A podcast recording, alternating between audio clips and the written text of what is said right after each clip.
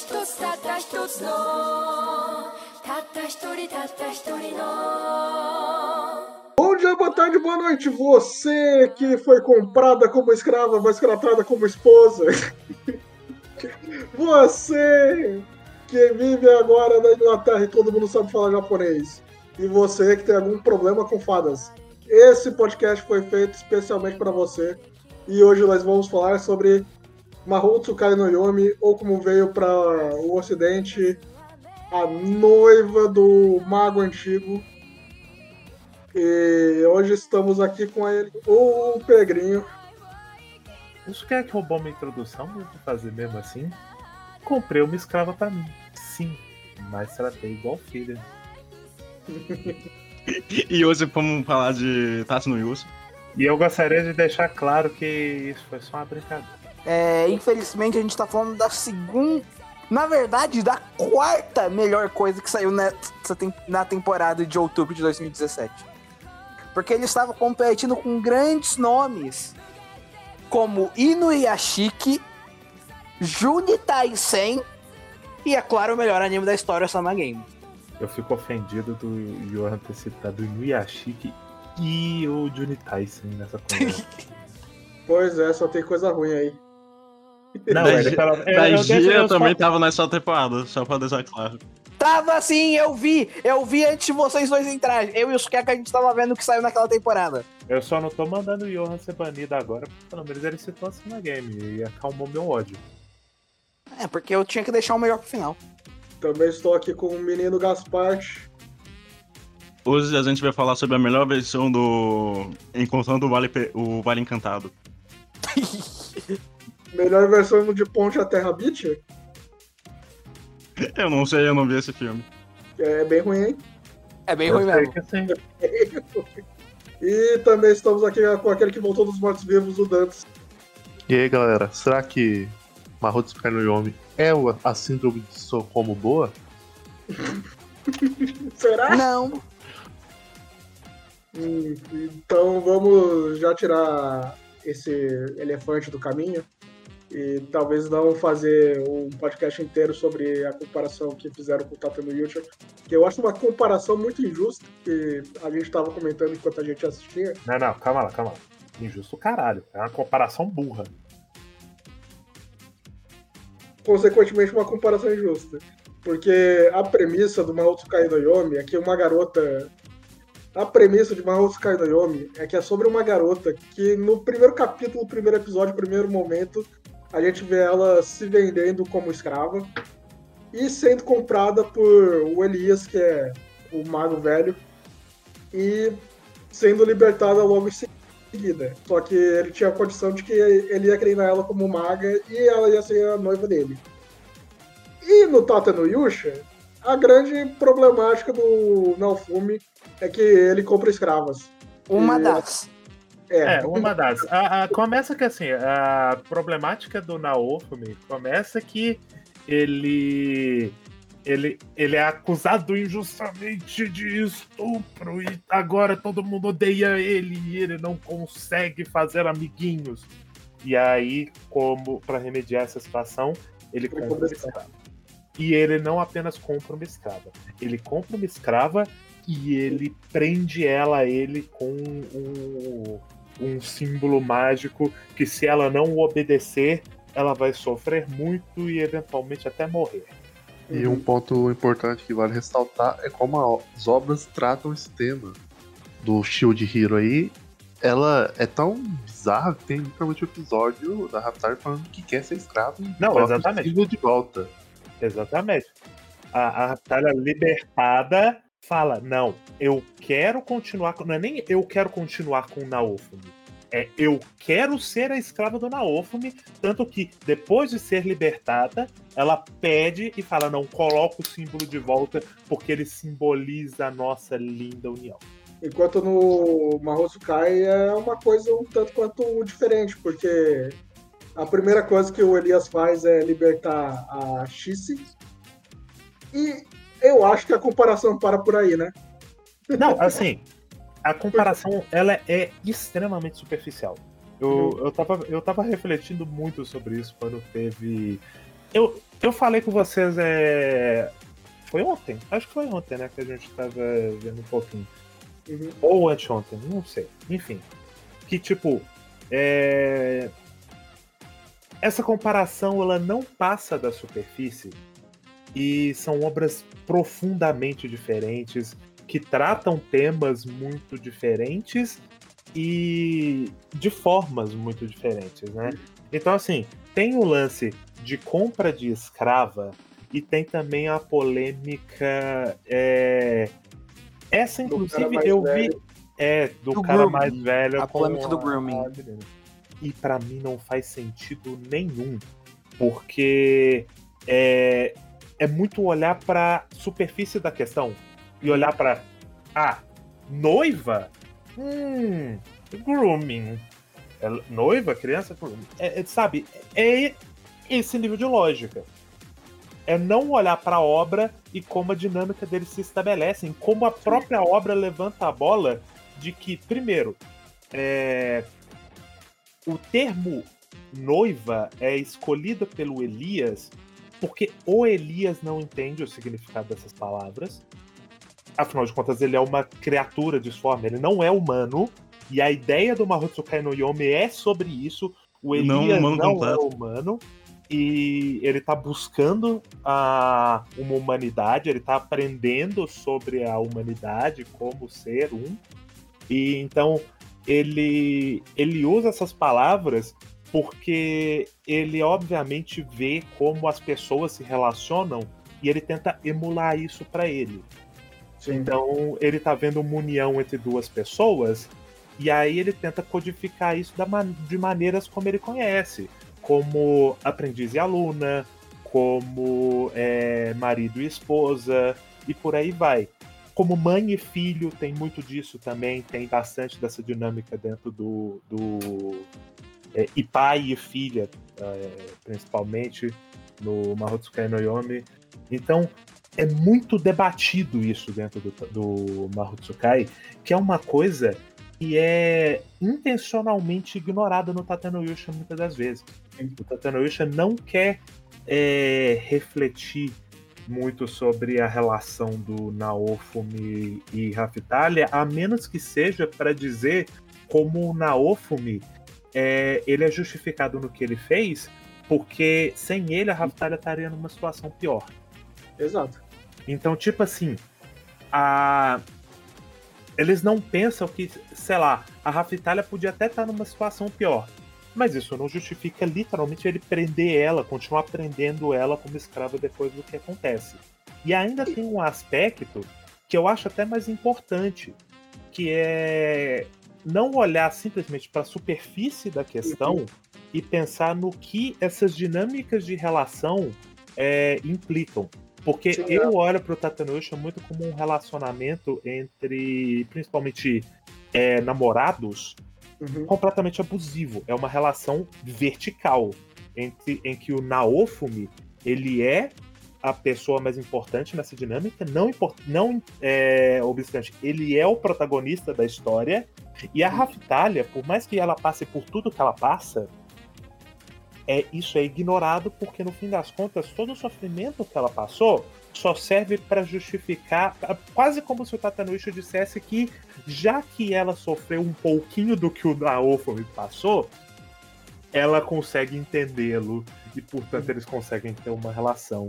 E aí você vai ver que na verdade a relação é ela serve o Naofumi. Ela tá É. constantemente se sacrificando por ele. Uma relação completamente uni- unilateral. Ah, e o, o que o, o, o Mahotsukai no Yomi faz que eu acho interessante é que várias vezes na história, nesse começo, nesses nove volumes que a gente leu, pessoas e a própria X coloca. Ela repensa esse relacionamento que ela tem com Elias. Sim, é um relacionamento cheio de crises. Sim, é, porque ele não consegue compreender os sentimentos dela. É, tem gente que até fala pra ele, para ela que repensar esse, se- esse sentimento dela, porque ela é uma pessoa com uma dependência emocional muito grande. Daí ela não consegue pensar por si mesma. Apesar de que tem por parte do Elias a incentivar ela a descobrir a si mesma. É, isso é um ponto muito importante. O relacionamento da Tícia com o Elias, ele é, ele é muito mais. Não que ele não tenha problemas, ele tem conflitos e esses conflitos são é, levantados pela história, são debatidos e tratados pela história. Mas ele é um relacionamento saudável e importante para ambos, porque ele é um relacionamento de troca. Uhum. É um relacionamento horizontalizado, em que, inclusive, eles levantam efetivamente essa bola de como o a, a Tice é, é, ela é posta na posição de aprendiz do, do Elias, mas o Elias também tá lá para aprender a vivência da Tícia, de como ser humana e tudo mais. E ambos têm um problema de isolamento, de abandono, de não se sentirem válidos, de às vezes nem se sentirem humanos, se sentirem, no caso, o Elias se sentir um monstro e a Tícia se sentir um objeto descartável. Então, eles rimam muito e o arco deles é bastante correlacionado com eles tentando superar essa situação que eles estão é, juntos. Uhum. Mas, já pulando essa bola, vamos para falar sobre todo o processo de que leva esse desenvolvimento que eu acho muito bacana. É, quando a X é levada para o mundo campal da Inglaterra, é, vocês sentiram uma certa dificuldade de entender que época do, esse mundo se passava? Ou só eu que tive? esse Eu achei não, na verdade não. Eu imaginei que, apesar de ser o interior, ia ser alguma coisa entre o entre o final dos anos 90 ou começo dos anos 2000. Eu, eu sempre achei que fosse atual por causa do pôster com ela, porque parecia muito que ela tinha uma roupa estudantil. Até porque tem alguns flashbacks ali com ela realmente com ela no do Japão, moderno. Mas é, então, é uma coisa que me confundia no começo do mangá, porque ela parecia que estava no mundo moderno, mas quando ela é transportada para Inglaterra, parece que todo mundo tava vivendo uns 40 anos antes, sabe? É porque ó, magos não podem usar tecnologia, Sukiaki. Eu aprendi Então. isso em Fate. Então, Eu entendi que era uma vilinha bem do interior. Então, que- que- É, exatamente isso. É uma vilinha do interior. você já viu é, interior da Inglaterra, Suquer? É exatamente daquele jeito. Nunca fui pra lá, Pedrinho. Nunca tive essa Não, mas- oportunidade. Não, mas aí você não precisa ter pessoalmente, né, Suquer? Ô, Iô, você já ouviu falar em foto? Google Imagens. É bruxaria, Pedrinho. Você já viu aquele filme do Simon Pegg Chumbo Grosso? Não, é é a primeira vez que eu ouço falar desse filme, Sukiaki. Sério? Caramba! É. Você não Caralho? Caralho, Iô, você não é a pessoa completa, desculpa. Top 10 filmes do Simon Pegg. Eu acho que ele nem fez. Porra, é bom demais. É, Mas, é, dito isso, eu não tive esse estranhamento justamente porque eu tinha essa referência visual de interior é, inglês. E também é, eles têm mais de um cenário, eles têm Londres atual e tal. Então eu não tive essa complicação, não. Eu achei bem, bem fácil localizar temporalmente. Pra mim é bem claro que é realmente tempo moderno. É, é atual. Eu só tive um pequeno problema no arco do cachorro, assim. É, pois é, porque parece que eles estavam bem Porque, mais...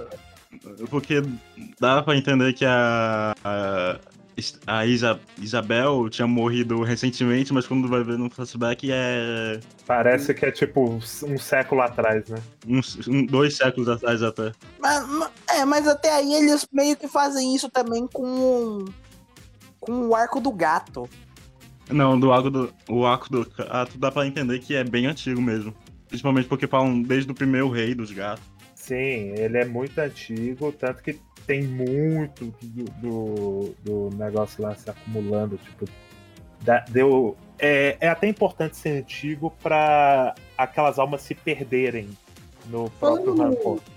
Falando no arco do gato, eu tenho uma pergunta também pra fazer. Vocês sentiram que a partir desse arco a autora vai colocando o artifício de fazer a X entrar nos flashbacks e interagir com aquilo?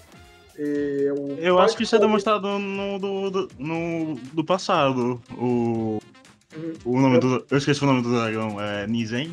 Não, mas o arco do gato acontece. Não, espera aí, o do dragão acontece. Nevin. Ah, o então, do dragão acontece antes. É. porque isso é É uma, imediatamente depois. isso é um- uma técnica narrativa que ela vai utilizando e às vezes eu não sei se funciona tão bem assim. E tem horas que ela simplesmente ignora isso, tipo quando o. é, tem aquele capítulo maravilhoso do Natal, que a Alice vai contar a história dela e eles não precisam fazer isso, sabe? O que gera uma certa estranheza pra mim, porque toda vez que mostrava um flashback, ela conseguia se inserir lá dentro. Não, pera, a, a Alice. Alice é a assistente do alquimista. Sim. É Alice o Ah. nome dela? Cara, cicatriz. É, Begris? Begris? Não, não é Alice. Hefrid. Hefrid. assim. o Renfat é o cara da cicatriz. É, o Renfred. Ele não é o alquimista, ele é o. Ele Alice. é, é, um, um outro, ele é o, um feiticeiro. Ele- é eu- porque, é porque, Mas eu sei do que é porque, tá é porque na tradução do Magalote usa feiticeiro e na tradução do Seven Seas usa alquimista mesmo. Eu peguei a tradução oficial. É, a tradução oficial em inglês costuma ser alquimista. Eu não sei Porque como tá em português. Do oculista? O que faz sentido, porque ele tá fazendo efetivamente alquimia. Mais ou menos, né? Alquimia é química. Mas enfim, o importante é, eu sei do que, que você tá falando. E eu gosto do recurso do, da Tícia estar presente nos flashbacks, porque aí a gente tem uma. Tanto uma desculpa para esses flashbacks, uma desculpa Narrativo. narrativa. Mas eu esqueci quando a coisa acontece dentro da narrativa, dentro da história. É, diegética. Uma desculpa diegética pra gente estar vendo o flashback. E eles vendem muito forte esse artifício já com- no começo com o Nevin. Ele, ele, já, eles já usam isso pra desenvolver a Tícia. Sim, e ele não é um negócio raro, é, é algo recorrente na história. Quando tem a Alice, é um pouco diferente, porque a Alice efetivamente pode ir lá e falar, né? Então é. Ela pode contar a própria história, não tem por que a Tícia usar isso pra ver o negócio. Então, É porque eu falo isso porque um dos arcos que eu gosto também podia ter feito só falar que é o arco do Joel, que é o jardineiro, que é vizinho da X. Que morre com uma vampira. Sucubus. Não é uma sucubus nem uma vampira, é um espírito de uma- um tipo de fada que se apaixona por artistas e suga a vida deles. que funciona basicamente como uma sucubus. E uma vampira. Só que versão celta. Em vez de ela contar o flashback de- deles juntos, a X tá lá vendo e não faz muita diferença, sabe? É porque essa é uma. Além de ser uma questão pra se fazer, eh, se encontra num momento que o foco não é exatamente a reconhe- ou entrar na história desse relacionamento, é ela andar pelo, pelo campo até achar o Elias. Uhum. Que esse que é o foco. E ela vai entender a relação que ela tem com o Elias um pouquinho mais enquanto observa esses dois. Então eu não sinto que o artifício de ela entrar na memória deles precisa disso. É, até porque, vale lembrar, a, a própria. A própria vampira, que eu não lembro se falam o nome dela, acho que É, ela não tem nome. É né? Red Cre- Cre- Crewit. Não, mas aí é Uhum. o tipo de, de criatura que ela é. Mas eu tô falando que é assim, ela mesma é não, o. é o. Não, isso não. Em Celta é. Eu tô com a wiki aberta aqui. É Leancindé. Enfim. Enfim, é diferente. Mas enfim. É ah, parecido, o mas não é, não é igual.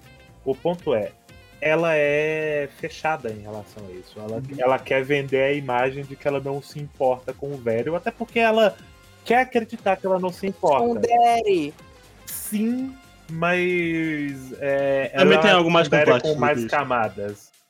Ela tem, ela tem mais camadas ali. Ela não é o Gasparte.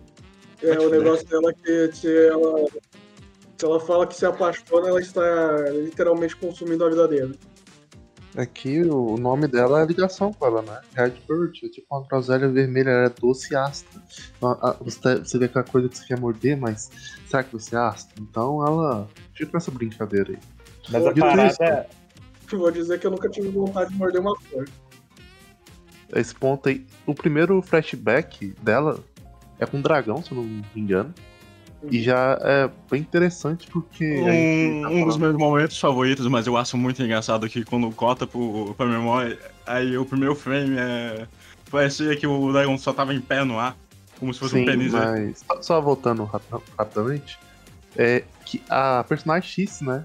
Ela é apresentada como uma pessoa sem perspectiva de vida nenhuma. Então, o primeiro momento assim que é- vai ter uma maior ligação com o personagem é justamente quando tem um indivíduo morrendo, no caso esse dragão. Sim. E aí novamente ela vai se relacionando com essas criaturas trágicas. É, é o, o ponto. Assim, eu não acho que seja trágico. O ponto não é ser trágico. É, a parada é que a Tisse, ela, ela é novamente uma pessoa com baixíssima autoestima e com tendências suicidas.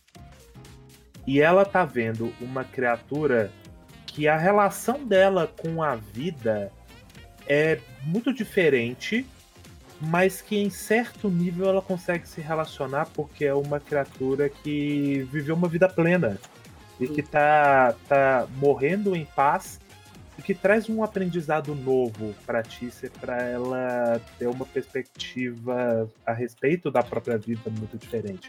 Até porque naquele momento, por mais que a Tícia já tivesse tido um momento de choque dela, depois de muito tempo, voltar a se sentir humana, é, ela ainda tinha problemas, né? Os traumas que ela carregava do período em que ela foi escrava e tudo mais. Não ia ser uma coisa. Não ia ser uma virada rápida, como não é no Mahou Sky.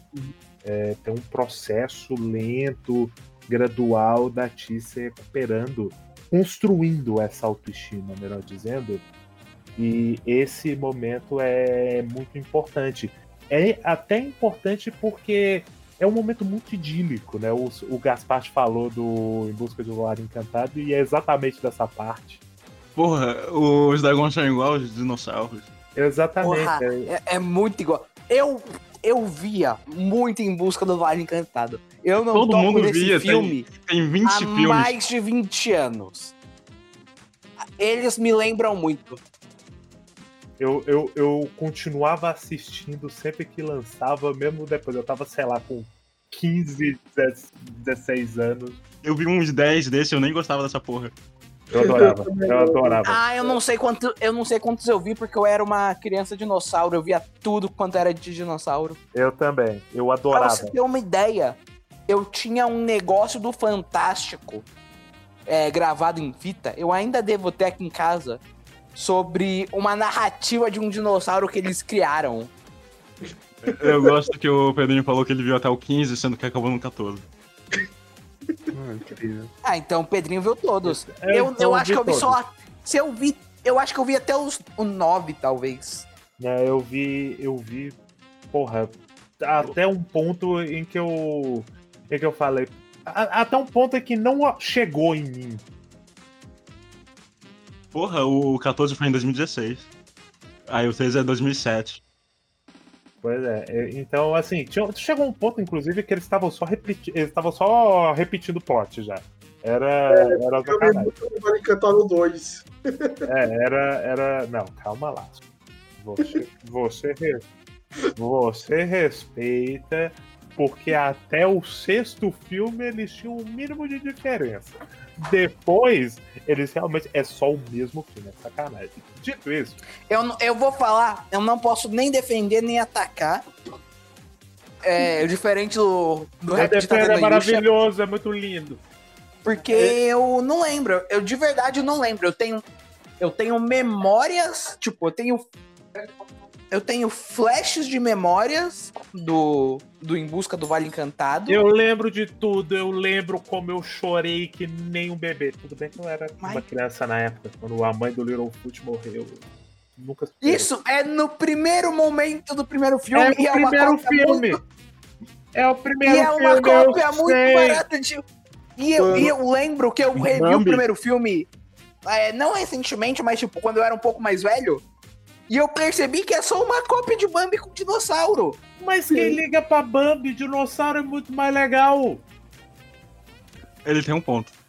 Quem? Eu ou o Pedrinho? Que, o Pedrinho. Dragões, né? Ah, sim, é pra Dragões. isso que morrer faz parte da vida também. É, e, e esse é talvez um dos temas dos vários que tem na, na obra que vai se relacionando, que é, é bem interessante, porque a personagem ela não tem muita vontade de viver, e ela, com o passar do anime, ela vai ganhando essa vontade. Ao É, até porque nova- ela viu a, a mãe dela se suicidando nessa, Sim, na sim. frente, então Só- ela só- tem um. Pô, já vamos falar do flashback dela. Só, só falar uma parte. E ela vai adquirindo essa vontade de conhecer essas novas pessoas e Vamos- vamos relaciona falar, é o flashback da Asuka. com, com a, a parte dela, né? Que acho que é lá no arco do gato que. Porque tem uma coisa que desde o começo fala, que eu discordo do Sukiyaki, o Sukiyaki fala que não é muito relevante pra obra, que é o lance lá dela ser uma Slackback, não sei se é assim que se pronuncia, mas tem uma relação sim com a obra, porque essa entidade que consome magia sem parar é, acaba por ser, ter um relógio, não um ciclo. Tipo, Uhum. por ser isso, você vai morrer. Aparentemente, quem tem essas propriedades está fadado à morte.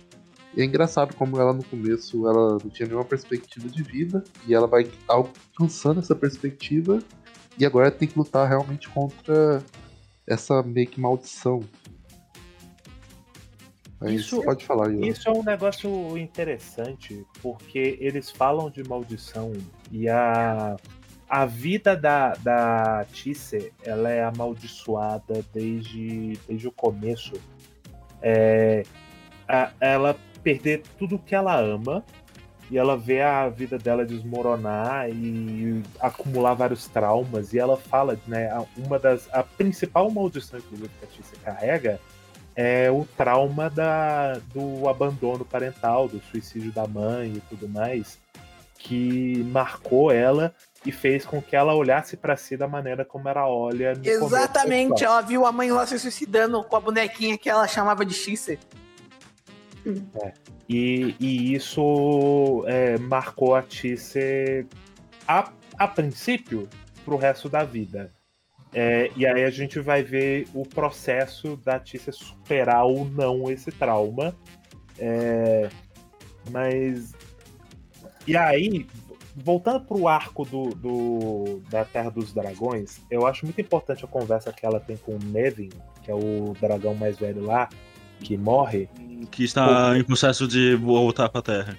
É, porque a ele sendo esse ser ancestral que vive uma vida plena e morre, ele, apesar de ter muita dificuldade de entender os dramas humanos, a forma como os humanos se relacionam com a vida e as suas relações, ele fala pra Tisse que é, a vida dela é valiosa e que graças a ela é, ele pôde experimentar um momento muito maravilhoso antes dele, dele ir embora. E ela cria um dos seus primeiros grandes laços nessa história. Tanto que o Nevin continua voltando na história e ele é bastante importante, até como, de certa forma, um guia espiritual pra Tícia. Porque o Mahotsukai no Yomi é muito sobre como o- os laços humanos eles são essenciais para a gente viver. O, o, o ele é muito sobre família e as suas diferentes formas de, de construir uma, né? Uhum. É, então, Eu tenho certeza que tem um anime de robô gigante assim, em algum lugar.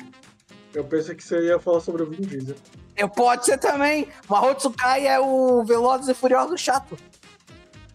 diferentes formas de construir é, é, essas relações familiares.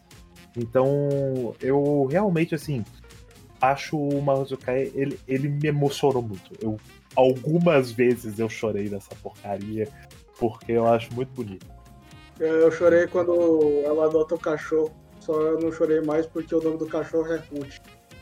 Muito não dá, bicho, muito não dá. E, e ele não, e ele não adotou o irmão do cachorro, chama Raquel. De onde ela tirou esse nome que eu não entendo até agora? Já tava lá. Não, não era o nome do cachorro já? Não, Ulisses. Era Ulisses. É, Ulisses era tão mais legal.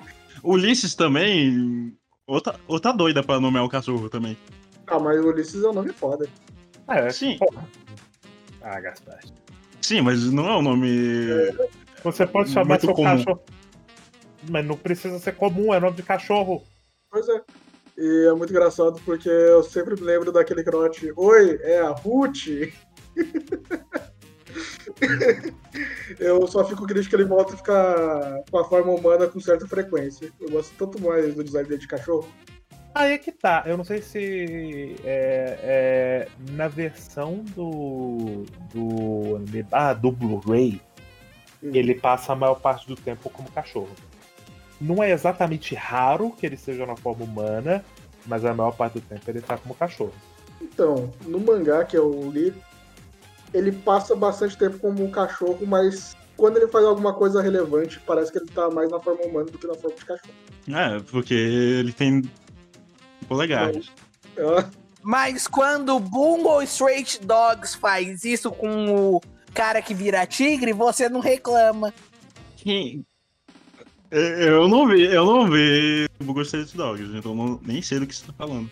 Por um momento eu ia quando as pessoas viram cachorro e bugam Stray Dogs. E é Bungo Stray Dogs, é, Johan. Porque se tem uma coisa que Bungo Stray Dogs não é, é hétero. E não tem Mas eu cachorro. nunca falei que era. Falou assim. Não, eu falei que o, o Sukiyaki não reclama que o cara que vira entendeu- tigre Não entendeu, não é em tanta. Não Não, Só segue, Johan. Só segue. Ah, entendi. Eu entendi agora. Ah! É, eu gosto muito do cachorro. É, também gosto que os alquimistas voltam nesse arco. E a primeira momento da relação do Elias com os alquimistas era uma relação completamente antagônica. Infelizmente, até onde a gente viu, isso nunca se- chega a ser uma coisa que se floresce completamente. Ele só vai dando algumas pistas do porquê O Renfred mesmo parece que ele não gosta de não humanos, mas nunca fica claro o porquê. Então, eu vou, eu vou dar a minha interpretação disso, é, tendo em vista principalmente o anime. E Eu a versão. Blu-ray que eu vi. É, Eu também não vi a segunda temporada. Tô falando do anime. No anime, o Renfred tem um pouco disso, em partes porque ele tá sendo atormentado pelo pelo Joseph. É, então, ele parece ter um, um pouco disso. E também tem um aspecto de que é, eles sendo estudiosos e o Elias ser uma coisa que ninguém entende, ninguém sabe exatamente o que ele é, Uhum. é, ele é estranho. Ele gera essa, essa estranheza do tipo, não vamos mexer muito com esse bicho, porque a gente não sabe o que, que pode acontecer. O, o Elias, ele é, ele é aberrante para todas as partes dessa história. E a única pessoa que tem uma relação, é, entre aspas, normal com ele, as únicas pessoas, né? São a família dele. É a, pai. Nem o padre direito. O padre, Padre é- tem, não, é. Eu mas- consigo ver. Eles têm uma relação de amizade. não, mas aí é que tá. A relação de amizade, o Elias tem com várias pessoas. Inclusive, eu gosto muito que todas, dela- todas elas falam mal dele. A questão é que as únicas pessoas que não olham pro Elias como um ser diferente, um- uma criatura esquisita, que olham pro Elias como outra pessoa, são a Tisse, o, a Silk e o Ruth. Então tem muito disso. É, é que, é que, é que o, o Lindau. O, é, tem a rainha, sim, e tem um Lindau que trata ele como filho. Sim, mas mesmo o Lindel tem uma conversa Sim, dele sim, com a sim, Tissa que ele fala como o. Ele não entende o que é o Elias e ele tem medo do Elias. É, mas ele só tem uma piada depois, que ele fala que tem medo. Ah, não, mas aí é ele tentando não assustar a criança, né? Dantas? Ele é literalmente ele quebrando logo depois pra, pra justamente não estragar a relação dele com a Tícia. Uhum. E tem uma parada interessante nisso, porque daí quando acontece aquele. Eu ia dizer acontece aquele acontecimento, mas aí seria foda. Quando acontece quando o Elias quebra e vira a forma sombria dele, a Tice tenta ficar do lado dele e não ir embora. Então é bastante significativo que todo mundo tenha medo dele. Sim, o, o Elias, ele, pra história, pra maioria dos personagens nessa história, ele é um monstro. Ele Uhum. causa. Ele causa medo, ele intriga, ele é misterioso. Ele é tudo menos uma pessoa como qualquer outra. E a Tisse é uma das primeiras pessoas, se não a primeira pessoa, que olhou pro. Pra não dizer que a primeira, né? Tem a própria Silk. Mas. A gente também tem muito pouco da Silk, eu tô presumindo um pouco disso também. A gente não vê como. Como ela não tem nenhuma cena de estranhamento com Elias, eu tô presumindo que ela lida naturalmente com ele. Mas. Eu lembro que no mangá ela tem um capítulo próprio. Eu não sei se tem no anime. É o flashback dela. Na versão Blu-ray, pelo menos, tem um rápido flashback falando sobre. Porque a Silk é uma Banshee, né? E dá a entender que as palavras dela são perigosas. E aí ela não, não pode falar e ela se afasta das pessoas. E como ela é um. E ela é um ser mágico, ela vive muito tempo. Ela não E tinha aí? Jujutsu Kaisen pra copiar a ideia de falar só ingrediente de onigiri. É, e ela tinha- vive muito tempo e as pessoas que ela conhecia eram, é, as pessoas que ela conhecia morreram. E então ela se vê sozinha no mundo. Dá a entender, inclusive, eu não sei se é, elas morreram de forma natural ou a própria Silk acabou matando elas. Porque eu acho que ela era de forma natural. é, porque eu, eu fico na dúvida porque a cena dela é ela chorando muito. Sim. E parece que é, é, elas morreram por conta disso. Inclusive faria sentido e seria interessante. Mas aí eu tô presumindo coisas. O importante é. É porque eles não falam também da Silk na, na história. É porque Banshees na mitologia celta. É, quase tudo, elas Celta, são- quase tudo. É, elas matam com a voz. Então, enfim. É, no anime é, é razoavelmente vago. A Silk só tá sozinha e aí ela encontra o bichinho das fadas, o, o cabeça de pedra. O Spriggan. Spriggan. O Spriggan. O Spriggan. É, ele encontra o Spriggan, a mina que não existe no Fate e Belzebu em pessoa. É, Oberon. E aí ajudam No ele. Fate é a mesma coisa. Não, ela não encontrou o Oberon, não. É só o. Encontrou o Oberon. O Oberon. Então, no anime. Eu tô falando do, do Ah, tá. anime. É, É, o no Spriggan anime é só o Spriggan. Hum. E eles têm uma conversa, o Spriggan fala sobre a, Eu odeio o Fate. a natureza da, da vida humana. Enfim. É, a parada é. Todo mundo olha pro Elias como esse ser aberrante, mas essas pessoas não. Então, no momento em que o Elias perde o controle, e é até um negócio interessante, porque o Elias é quando ele tá na forma na forma bestial dele, ele não usa magia. Ele é só um monstro que bate e morde e mata coisas. Ele fica descontrolado. E se isso fosse um shonenzão de porrada, o Elias ia ficar muito fodão nesse Uhum. momento. Mas o Mahotsukai no Yomi, ele tem um cuidado de fazer isso primeiro ser bizarro, o, não é pra ser legal. E me- não sei se vocês têm isso, mas me dá a impressão de que o Elias, quando ele tá assim, ele fica mais fraco. É, tanto que, ele- tanto que os episódios seguintes se trata dele não conseguindo se manter a forma e ele fica distante da, Ele da tá teaser. preso no quarto, sim. Uhum. E, e tem isso, né, do Elias também, ele ter essa forma humanoide, mas ele não conseguir esconder, né? A cabeça de, de caveira de boi dele continua ali. Então, por mais que ele tente emular um ser humano visualmente, ele ainda entrega. Sim, Que- ele podia esconder porque ele tem magia de disfarce e funciona muito Sim, bem. sim. Mas a magia, a, mas a magia de disfarce é uma ilusão. Ele, Sim. o que o Pedrinho tá É. usando, querendo falar é que ele fisicamente não consegue se parecer como humano. Sim, ele, ele molda o próprio corpo e tenta parecer com é, o humano ali o máximo que ele pode, mas ele ainda transparece essa monstruosidade dele.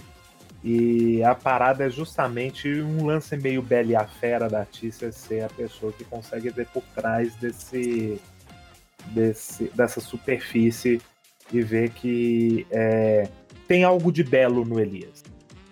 E também tem o ponto de que o Elias.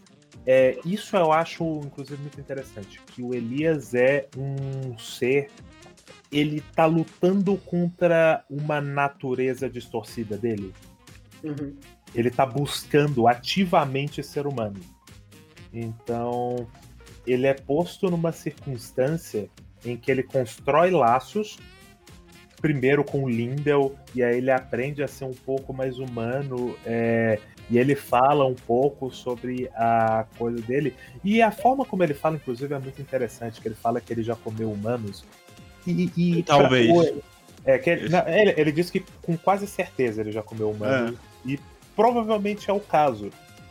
Só que ele não lembra direito. E faz sentido, porque o Elias é basicamente um animal. Ele é um ser que precisava se alimentar, ele foi lá e comeu, sabe? É, Era algo natural para ele, mas à medida que ele vai construindo consciência e ele vai construindo laços com, com pessoas e tendo experiências humanas, ele vai se humanizando, ele vai se refletindo sobre essa posição dele e mudando. Tanto que algumas das situações que a gente vai ver mais pra frente que vão causar crises no relacionamento entre eles, Uhum. é, a principal delas advém justamente do Elias não exatamente é, ser um monstro, mas dele ser humano também. demais. É. Ele é um momento de profunda humanidade dele que causa um, O- um dilema na o- história. Eu não sei se só fui eu que tive essa impressão, talvez o Johan, mas é muito provavelmente que o que o contexto que ele pega é de Fate. Mas o Elias me parece muito o Enkidu do épico de Gilgamesh. Eu Não, porque o Enkidu do Fate é diferente. Mas ele pega, assim, muita coisa de Fate. O sistema de magia e. Não, não, não, não, não, não, feitiçaria cala a boca, cala a boca, cala a boca, cala a boca, eu não quero nem saber. Não quero, eu, eu não, eu não sei nem porque eu pedi tua ajuda. É, Não, mas vamos, vamos comparar com a coisa É. séria. Ele é o auge Full Metal Alchemist, principalmente no mangá, onde que ele é desenhado com sempre a mesma expressão facial, mas você consegue ver muito bem. É, ele é bem mais usual. Principalmente quando ela- ele Não, desenha é- o Chibi, ele- ela tá tentando emular o Al Chibi lá. Eu, eu tô falando em questão de história. O, a, o- do que a gente conhece da história mais antiga do Elias, ele parece muito com o Enk- Enkidu. Tanto que o Lindel se torna uma figura. Uma figura pater, paterna pra ele, porque foi Lógico, ele é o que encontrou ele na, na floresta e cuida dele. Então, Então- ele, é um, ele é um ser mágico, muito primitivo, que via uma, uma semelhança ao humano até ele ser, ser o que ele é hoje. E, e o Enkidu, ele é um ser divino que conhece a humanidade pelo rei da, da antiga Mesopotâmia, o Gilgamesh. É a Uhum. história. E, e também, e também os dois têm relação com o boi, assim. Uhum. E, e- é, e aí, né, o, a gente tem isso, e a gente tá falando da Tícia, né, do arco do, dos negócios, mas acho que a gente já pode ir pro arco dos gatos. Gosto muito. Que ele é uma quebra muito interessante, porque a gente sai de um arco de prof... muito idílico, muito bonito. É, olha que fofo, os dragõezinhos bebês, que lindo, ai meu Deus, o dragão voando. No arco seguinte, genocídio de gato, o, o, o Barry, é o açougueiro do Fullmetal Alchemist, picotando o gato, e a esposa dele vai morrer, porque ela tá doente. E, meu Deus, eles dá merda, e aí o capeta aparece, tenta eles e faz ele fazer merda, e ele vira um sociopata, e ele começa a fazer um monte de merda, e é um arco de terror. É, ele já puxa muito mais pra é, essa questão do terror, só que tem um catchzinho no, no final desse arco que eu acho interessantíssimo. Eu acho caído. Ah, eu gosto demais. Eu gosto. Eu gosto. eu gosto de, de todo o processo de- desse negócio. Porque vamos lá. O, o que que rola? Tem um casalzinho lá em, no passado, num passado distante daquela região, que eles eram um casal muito apaixonado, só que a moça tinha a doença mortal da morte. Exatamente. Ela Ela nasceu com a doença de anime. é, e o cara não sabia como tratar essa doença e ele entra em desespero até que um- uma criatura misteriosa com a aparência de uma criança chega pra ele e fala: Ou Mata os gatos. Se os gatos têm nove vidas, né? E se você fizer um remédio com eles para dar vida para sua namorada? E o cara, que era uma pessoa boa, no é, tomado pelo desespero, começa a matar gatos para fazer um remédio. Só que tem um problema. É, os gatos são ainda mais a morte desses animais é carregado de uma sina muito forte e quando ele faz essa substância o que acaba resultando é não curar a moça que eu esqueci o nome agora Isabela, não é? Não. Não, É, Isabela é. é do cachorro. é, era ah, é, agora não lembro Eu sei que ele é o. Eu sei que ele é. Eu sei que ele é o Metal. Uma mina qualquer que chama Mina. Matthew e como é que é Dantes? Acho que é Mina. Mina. Mina né é, a Mina é, ela toma o remédio e E ela explode. ela só se desfaz como um monte de piche. E eu acho essa cena muito forte, principalmente no anime, porque a direção do anime é tipo. é- ela é tensa, o. A Nina tá. Ela tá sofrendo e tal, mas. Parece que a gente vai ver uma cena de. Ela vai virar um monstro, alguma coisa assim. E aí corta pras costas dela e de repente ela só. Blá, se desfaz em lama no chão. Aquela Sim, piada de Domecano. É, exatamente. E, e o Matthew quebra de vez. Ele que já tava, tipo assim, fazendo uma coisa horrível e chocante, que faz com que ele já estivesse quebrado psicologicamente, a partir daquele momento não tinha mais jeito. Ele, ele já era. E ele acredita que se ele continuar matando mais gatos, ele vai conseguir fazer o remédio e salvar a vida da, Mi- da mina. E aí os gatos vão lá e, e, vista a situação, eles matam o Matthew. Uma dentada no pescoço. Gosto E- muito dessa cena, é muito bom. Sim. Daí, tem, daí acontece. É, é muito legal de ver. E é o próprio, e é o próprio gato deles, inclusive, que faz isso. Sim. Eu acabei de descobrir que esse episódio é baseado num conto de Lovecraft. E eu acabei de lembrar da carta que o Lovecraft Ah, faz comparando sobre cachorros e ga- gatos. E o nome do gato dele? Qual que era o nome do gato dele? Qual que era o nome do gato dele? Enfim.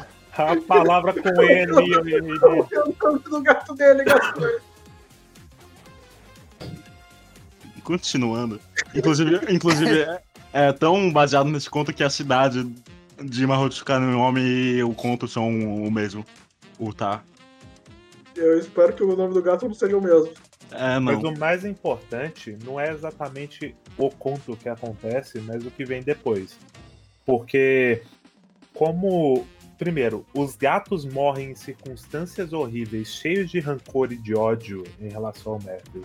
O Matthew morre é, é, carregado de um sofrimento pelas circunstâncias da Mina e a própria da Mina e a Mina morre é, vendo o amado dela se transformar num monstro todo mundo envolvido nesse rolê viram tipo almas penadas, né? Viram um, um- uma amontoado de almas perdidas presas naquele lago que não conseguem encontrar o, o caminho para descansar, né? Pro descanso eterno. Porque, porque a situação entre o Metal e a Mina já tinha sido resolvida, e então o que acontece com essa situação é que o todo o rei gato continua só sendo se sacrificando pra manter a situação como tá. Uhum. Então, então, um monte de gente sofreu no momento da situação, mas quando, no, ao longo dos séculos, é, os gatos continuaram a morrer para manter isso sob controle. Sim, então é, vai se acumulando aquilo e a coisa vai perdendo o controle. E aí acaba que a Tisse se envolve na situação. E aí tem também a duplinha né, do Renfred e da Alice que querem. Eu já nem lembro mais o que, que eles queriam naquele rolê, inclusive. Eu sei que eles queriam é, que a Tisse fizesse alguma coisa lá mas tinha um interesse deles por conta do, do próprio Joseph. Os alquimistas? Sim. Ah, Eu acho que eles queriam usar a energia daquela coisa alguma coisa. Era uma É. parada assim, né? Porque, enfim, eles falharam e esqueceram do assunto. É. Ah, anyway. O, Jo- o Joseph é bastante assim, ah, anyway, vou fazer outra coisa. Sim. É, porque no, o... depois a gente vai entender o que, que ele é, né? Mas ele, é, durante a história, o... ele parece muito. E aí foi um negócio que clicou pra mim, eu vou falar mais sobre isso. Que ele tá fazendo experiências por aí. Ele tá, tá testando coisas. Ele não, ele não tem. Ele só tá testando, ele não tem nenhuma ética ou alguma coisa que prenda ele pra fazer alguma. Alguma crítica. Ele é muito. Tanto- Pode falar, Gaspar. Tanto que no arco seguinte a teaser fala que ela, ela viu ele no caso dos gatos e ele fala: Ah, os gatos, eu me lembro disso, melhor eu tentar fazer isso de novo outra vez. E aí, a, a Tícia, por estar envolvida, né, pelo poder dela ser muito grande, ela possibilita, eu não sei exatamente como funciona na prática, mas meio que ela canaliza. A, ela é um. Eu esqueci o nome do. Daquele, daquele negócio da química que acelera, acelera os Catalisador. um catalisador é, do processo através do sacrifício da, do rei gato é, atual. Só que Não, não, não, não, não. A Rainha Gato sobrevive, pô. Então, mas ela se O que- o- propõe. Ela se propõe. Sim. Mas o que, ela, o que a teaser resolve fazer é. É uma coisa que ela. que dá pra entender que ela aprendeu com os dragões anteriormente, que ela devolve pra natureza os espíritos. Sim, ma- Mas tem uma coisa interessante que vocês mencionaram, é que nesse arco dos gatos é o momento que o Henry e a Alice comentam o lance da, da T ser, ser uma slack bag. Basicamente, eles querem jogar tipo assim, ó, o, o Elias te comprou porque ele tá querendo fazer um experimento com você também. Tem uma, uma paradinha assim. Então, mas isso já tinha antes. Não, o que. O, eu, tô, eu, tô, eu tô entendendo o que o Dantas quer falar. É, a, a gente sabe que ela é slack bag desde o A começo, gente mas sabe, aqui. mas ela não sabia. Aqui, aqui. Não, ela sabia. Não, ela desde sabia, começo. mas ela não sabia que ela ia explodir. É, ela não sabia todas as circunstâncias da situação. Sim. Ela sabia que a Slackbag ela tinha a questão da magia, de, de absorver magia e tal. É, Sim, mas o lance é que ela não sabia que ela iria morrer, né? E, Sim. e é jogada aqui. E eu- ela tem uma solução até legal, né? Que ela. Tipo assim, ela meio que caga com isso. Ela, ela tem muita dependência emocional do Elias. E ela é Então. ativa, né? Uma das primeiras vezes que a gente vê ela sendo ativa, ela reage. Com a- com- mesmo com o cara com a faca no pescoço dela e Uhum. prossegue. Isso tem, tem várias implicações. Inclusive, foi nesse momento, inclusive, que a gente estava vendo, nós estávamos vendo no, no servidor lá, e o Raimundo apareceu e ele levantou a bola do Tatano Yusha. Que a gente entrou muito nesse debate. E eu tenho várias questões a respeito disso. Primeira coisa, a Tícia, novamente, a essa altura, a Tícia ainda não valorizava é, plenamente a própria vida, ela não tinha senso de autopreservação. É, a Tícia estava, naquele momento, vivendo a vida dela para trazer bem para os outros. Se ela pudesse se sacrificar para salvar a vida de alguém, ela faria sem pensar duas vezes. Porque ela queria encontrar um, um significado para a vida dela toda. E aí, a relação dela com o Elias que eles levantam é, é um negócio. Eu não acho que a Tícia era emocionalmente dependente exatamente do Elias. É que o Elias era um representante da nova vida que ela tinha. Ela tinha acabado de conquistar um- algo que até aquele momento ela não entendia com muita clareza, mas que era um motivo para viver. E ela queria proteger isso. Uhum. E, a- e é uma coisa que aquele, e aquele pessoal não entende. Que eles olham pra, pra Tícia, é até uma coisa interessante. Eles olham pra Tícia mais ou menos com o olhar que a gente pode ser sugerido a ter para a relação deles se a gente não pensar com cuidado no processo, que é uma relação abusiva. Eles acham que o Elias está só usando a Tícia, porque eles não entendem, eles- não entendem a Tícia e a relação dos dois. E a Tícia reafirma é, que não, agora ela tá bem melhor, não apenas por causa do Elias, mas por conta da nova vida que ela tinha, em partes por, graças ao Elias, obviamente, ele participava daquilo, ele era uma figura importante naquilo, ele era o professor dela, e ela queria mergulhar mais nessa vida. Uhum. Então, ela, ela intervém ali. Mas aí, né, tem toda essa situação, os alquimistas, é, é um primeiro momento que parece, inclusive, que esses alquimistas vão ser grandes antagonistas da história. Eles Então, acabam não sendo. Pra mim, Eles sabe o que eles iam ser? Eu pensei que eles iam ser paralelos. Tipo, mestre e discípula. Vai ser muito uma corrida que, que eles estão competindo, sabe? Sabe Uhum. o que, que eu achei que eles iam ser? Eu achei que eles iam ser tipo os Volturi de Crepúsculo. Nossa. Que eles iam ser o, o- o representantes da guilda dos alquimistas que perseguem o Elias porque ele é uma criatura que não pode existir nesse mundo. Né, né, eu sei exa... Não, eu sei exatamente o que eles eram pra ser. Eu Não, sei que eles exatamente. eram pra ser o que eles foram. Não, o, é qual o era que a ideia original? Depois eles mudaram. É, Que a ideia ideia original, era pra. Eles eram pra ser que nem os magos da Torre do Relógio enfeite. Eu sabia, Caramba. Tá eu sabia, Beleza. eu sabia que ele ia citar Fate. Tinha que ser, tinha que ser. Que ela Não, copia. é- o que esse negócio copia de Fate não tá escrito. Aham, Ian, tá bom. Você tá lá, Ian. Enfim. É, eu gosto, inclusive, o, o ele, ele tirou do cu dele que não, tinha, tinha- tinha- na verdade mudaram a rota completamente, eles não iam ser nada do que eles eram. Eu não sei! Eu só Você sei não que sabe, mas você tá falando como lá. se fosse. Você tá falando como se soubesse. Eu não acho parecido assim. Eu Você sei. disse, você disse, eu sei exatamente o que era pra eles serem. Originalmente, ele não comparou Naquele com. momento era. Ele não, Não, com- não, não! É a sua cabeça, senhor. Para de ouvir as vozes.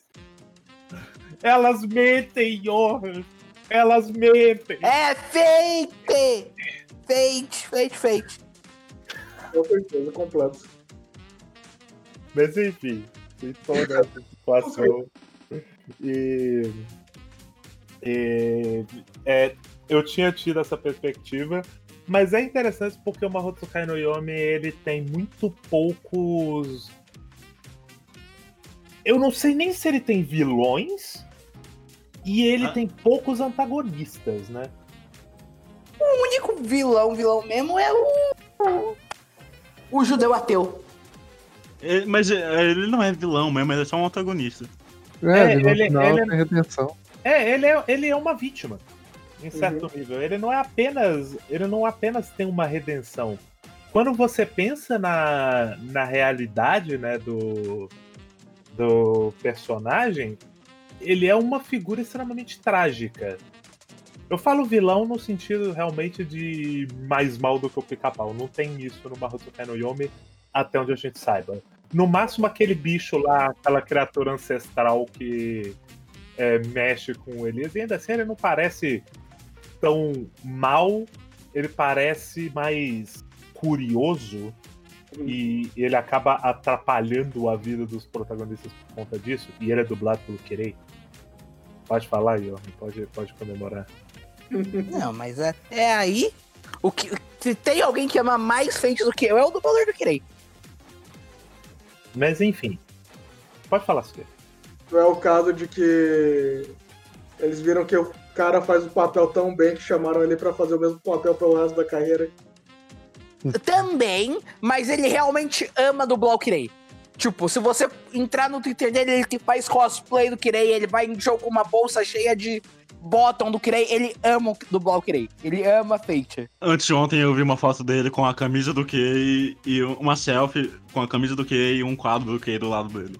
E ele tava, tipo, vestido. Sim, é. Bom, mas pra falar um pouco mais, tem a, a grande parte desse, desse arco do gato aí, né? É que a gente vê o Elias pela primeira vez demonstrando a forma monstrona dele, né? Pra proteger a Tissa. Ou eu estou enganado? É aí que a gente vê, né? É, logo depois, é no arco do cachorro. Eu, É no arco eu do acho. cachorro? Eu pensei que era no outro arco dele. É o arco do cachorro? Ah, pra Sim, mim, é porque o Elias ele não faz nada no arco do gato. Não, é Sim, verdade. essa ele, é tá- ele só, ele só aparece lá. É, é até interessante, inclusive. É um momento que eles querem. O pessoal lá dos alquimistas querem vender a ideia de que o Elias não confia na Tisser. Inclusive, Mas, é até engraçado, porque ele chega na vila e fala, porra, isso tá pior do que eu pensava, eu vou ter que fazer alguma, alguma coisa. Aí ele não faz nada. Tô com uma Pois é. memória fácil. Pra mim, ele, ele aqui você resgatava o- o- as memórias, purificava o negócio. Na hora que ela tava voltando, aparecia o cartaz que perfurava ela, mas eu tô com memória falsa. Isso daí é com cachorro.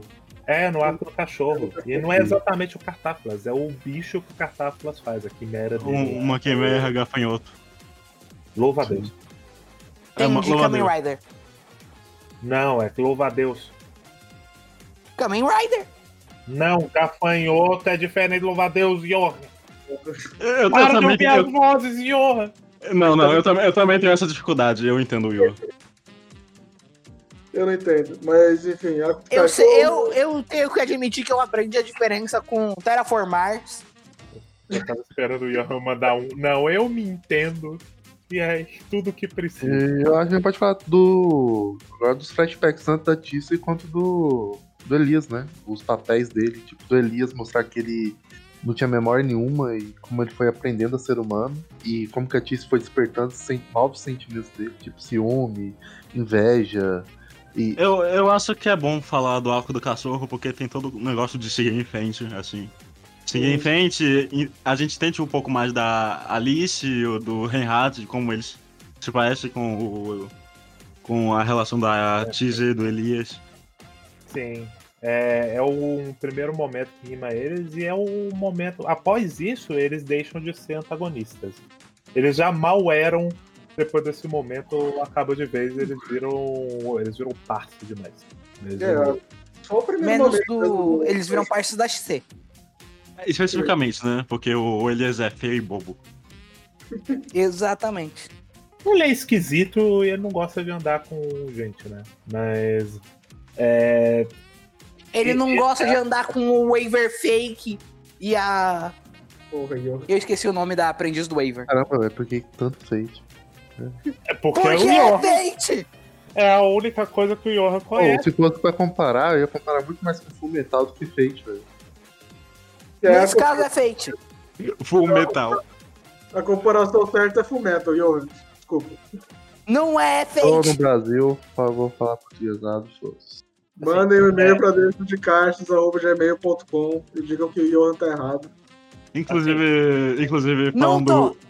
Inclusive, falando, falando do Wave, com o Wave momento, quando eu comecei a ver Feiticeiro, sei lá, pela quinta vez, porque eu nunca termino com essa porra, eu fui ver na Wiki e um dos inimigos dele tá escrito Inimigo natural, ele mesmo. Exatamente, se tem alguém que odeia mais o Waver do que ele mesmo. Mas o, o, o mais importante é que assim, o Johan ele vai ficar até o fim do cast fazendo referência a Fate, como se Fate tivesse criado alguma porra. É, ele não entende que, na verdade, tudo que Mahotsukai no Yome tira e Fate tira vem de mitologias que existem no mundo real. Então não, não é Fate. É Fate, como sim. tom de história, como tom de história, é, lembra bastante o Fullmetal. O Como- clima um pouco, em alguns momentos, obviamente, até porque o É. Fullmetal ele tem uma pegada bem mais ainda Shonen Ghost. E também o uso de mitologia, o uso de mitologia como forma é muito parecido com o Sandman, assim. Tanto que tanto que o arco dos gatos e o, a introdução do Obi-Wan é tipo em sequência igual o, A Noite dos Mil Gatos e Os Sonhos de uma Noite de Verão. É. Do Até porque, original. até porque tem muito no Mahoto no Yomi uma coisa de explorar o mundo da magia, né? Porque a, a Tícia, ela precisa aprender sobre esse universo, ela, ela quer, não apenas ela precisa, ela quer aprender sobre esse universo, então nós vamos ver várias facetas desse mundo.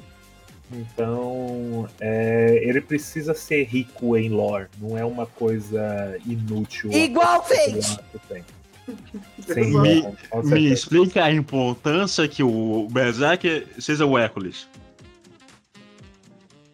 É Obrigado. porque ele é um herói e ele tem que salvar a garotinha que é a ilha.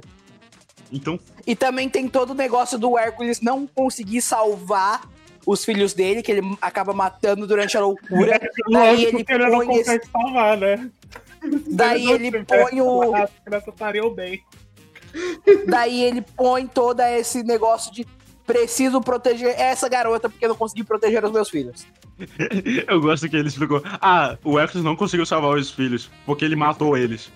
Mas ele não matou porque ele quis, foi culpa da Era. Sim, sim, é a conversa que ele, ele fala, não. Bom, Nada mas continuando o arco do cachorro aí, vocês querem explorar? Ah, É, é, o arco do cachorro, né? Tem a história do Ruth, que na verdade antes era o Ulisses, que devia ter continuado, mas a Tícia tem muito mau gosto. Que é um, um cachorro negro, que é uma referência ao. diabo. Não, é o. Também, mas é o, uma referência, eu acho que Ao mais de direta ao, Berserker. Não, ao, ao primeiro livro do Sherlock Holmes, o Cão dos Baskerville. O primeiro livro não é o Estudo em Vermelho? Não que eu saiba. É o Cão dos Baskerville. Eu, eu tenho Que quase é o- certeza que, é, que o Johan tá certo. Eu acho que não, mas O enfim. Cano do Baskerville eu acho que é o segundo, Pedrinho. É, um- é um estudo em vermelho. Ok, mas eu mencionaram errado. Mas também é uma referência a Fate e também uma referência à forma Não, dessa vez não é não, não tem cachorro preto enfeite. E a mitologia, e também tem é, essa lenda no folclore britânico do cão negro que guarda os cemitérios e, e, e, né, é, protege o, as almas, é, ajuda a pastorear almas e ataca ladrões de covas. Mas também é uma referência ao Helsing, que é a forma cachorro do Alucard. Exatamente, aí é uma referência a Hellsing. Que é, mas aí, porque o próprio cachorro do Alucard é uma referência ao cachorro negro da mitologia é, inglesa, que tem, refer- tem relação com o inferno, mas não apenas isso. É porque é, fora da mitologia cristã, o lance de inferno ele é, ele é um pouco mais. Não é tão. Ah, o inferno bom, paraíso. é, inferno mau e paraíso bom. Bom, para- É, Hashtag 666. Tanto que um, um dos momentos que eu acho mais engraçado é quando a Titânia expulsa o padre. Pô, esse momento é bom. Esse momento é interessante. Porque ela diz: Ah, cê- sua religião diz que o fruto sagrado é coisa ruim. Tchau. Sim, porque, é, é porque tem, tem muito disso. É até interessante o. Vamos lá, né? O, o Mahotsukai no Yomi explorar tanto mitologias pagãs e o, entre aspas, vilão final dessa temporada, da primeira temporada, ele ser uma criatura da tradição oral cristã. E é, e é mais interessante ainda vir da tradição oral, porque nós estamos falando de um, do, é, um dos aspectos mais. que, que ajudou muito a, a conservar parte do- dos preconceitos e ódio dentro da tradição cristã. Porque o que, que é o, O judeu ateu? o judeu ateu? Ele é uma figura, a gente tá falando de, de sem off, que ele, ele era um, um, um confeiteiro, na verdade um sapateiro, que fazia bolo de vez em quando, talvez. E falava, E- dava um seco muito amaldiçoado de anime. É, exatamente. Que viu Jesus carregando a cruz pro local onde ele ia ser executado. E no que Jesus para na frente da loja dele, ele enxota Jesus de lá, ele manda Jesus embora. tá Exatamente, ele perguntou qual era o mangá favorito de Jesus. Ele falou One Piece, ele falou assim: Que isso, tem que gostar de Gantz, cai fora. E aí, é, Jesus amaldiçoou ele a vagar pela terra eternamente, sem poder morrer, e enquanto aguarda a volta do, do Salvador. É, e isso é carregado de uma sina muito grande, dessa figura que ele literalmente não pode morrer, mas ele pode perecer. Ele literalmente o. Eu, eu sempre esqueço o nome do, do bicho, eu confundo com Caterpillar. Não- Cartáculos. Cartáfilos. O Cartáfilos, ele é. Ele, no anime, ele literalmente ele tá apodrecendo. O corpo dele é, tá, tá queimado, destruído. Ele não é imortal porque ele. Ele se cura. Ele é imortal. Ele só. Ele não vai morrer, ponto. Mas ele não vai esperar. Então ele vai estar em constante sofrimento e um inferno constante e eterno. Então, assim, é, um, é um- uma punição completamente desproporcional. Tudo bem que o anime não levanta propriamente o que que levou ele a isso, mas eu tô presumindo, e eu tenho quase certeza que vai ser essa história mesmo, partindo desse pressuposto, ele é uma criatura extremamente trágica. E, e aí, é, esse contato, né, da, de religiões cristãs e paganismo que vai ser já vai ser forte nesse arco, vai ser muito forte nos arcos seguintes, é, é muito importante no Mahotsukai no Yome. E o mas aí no arco do cachorro, o Ruth, ele é um ele era um aparentemente um um cachorro mágico, né, uma fada. É um, ele é basicamente um É, Fica um pouco duvidoso se ele é um cachorro mágico mesmo desde o começo ou é um cachorro normal que virou uma fada. Eu acho que ele era. era um cachorro normal. que não- É, Porque, porque, dá, porque dá pra entender que a Isabel. A Isabel não sabia da forma humana dele. Então, É porque- provavelmente, talvez nem ele soubesse. Ele só agia como um cachorro, porque ele foi criado como tal. É quase que nem como se ele fosse um cachorro Shenzhen, né? Sim. É, então ele é, ele é criado como um cachorro normal ali pra, pra menina, ele tem uma relação, né?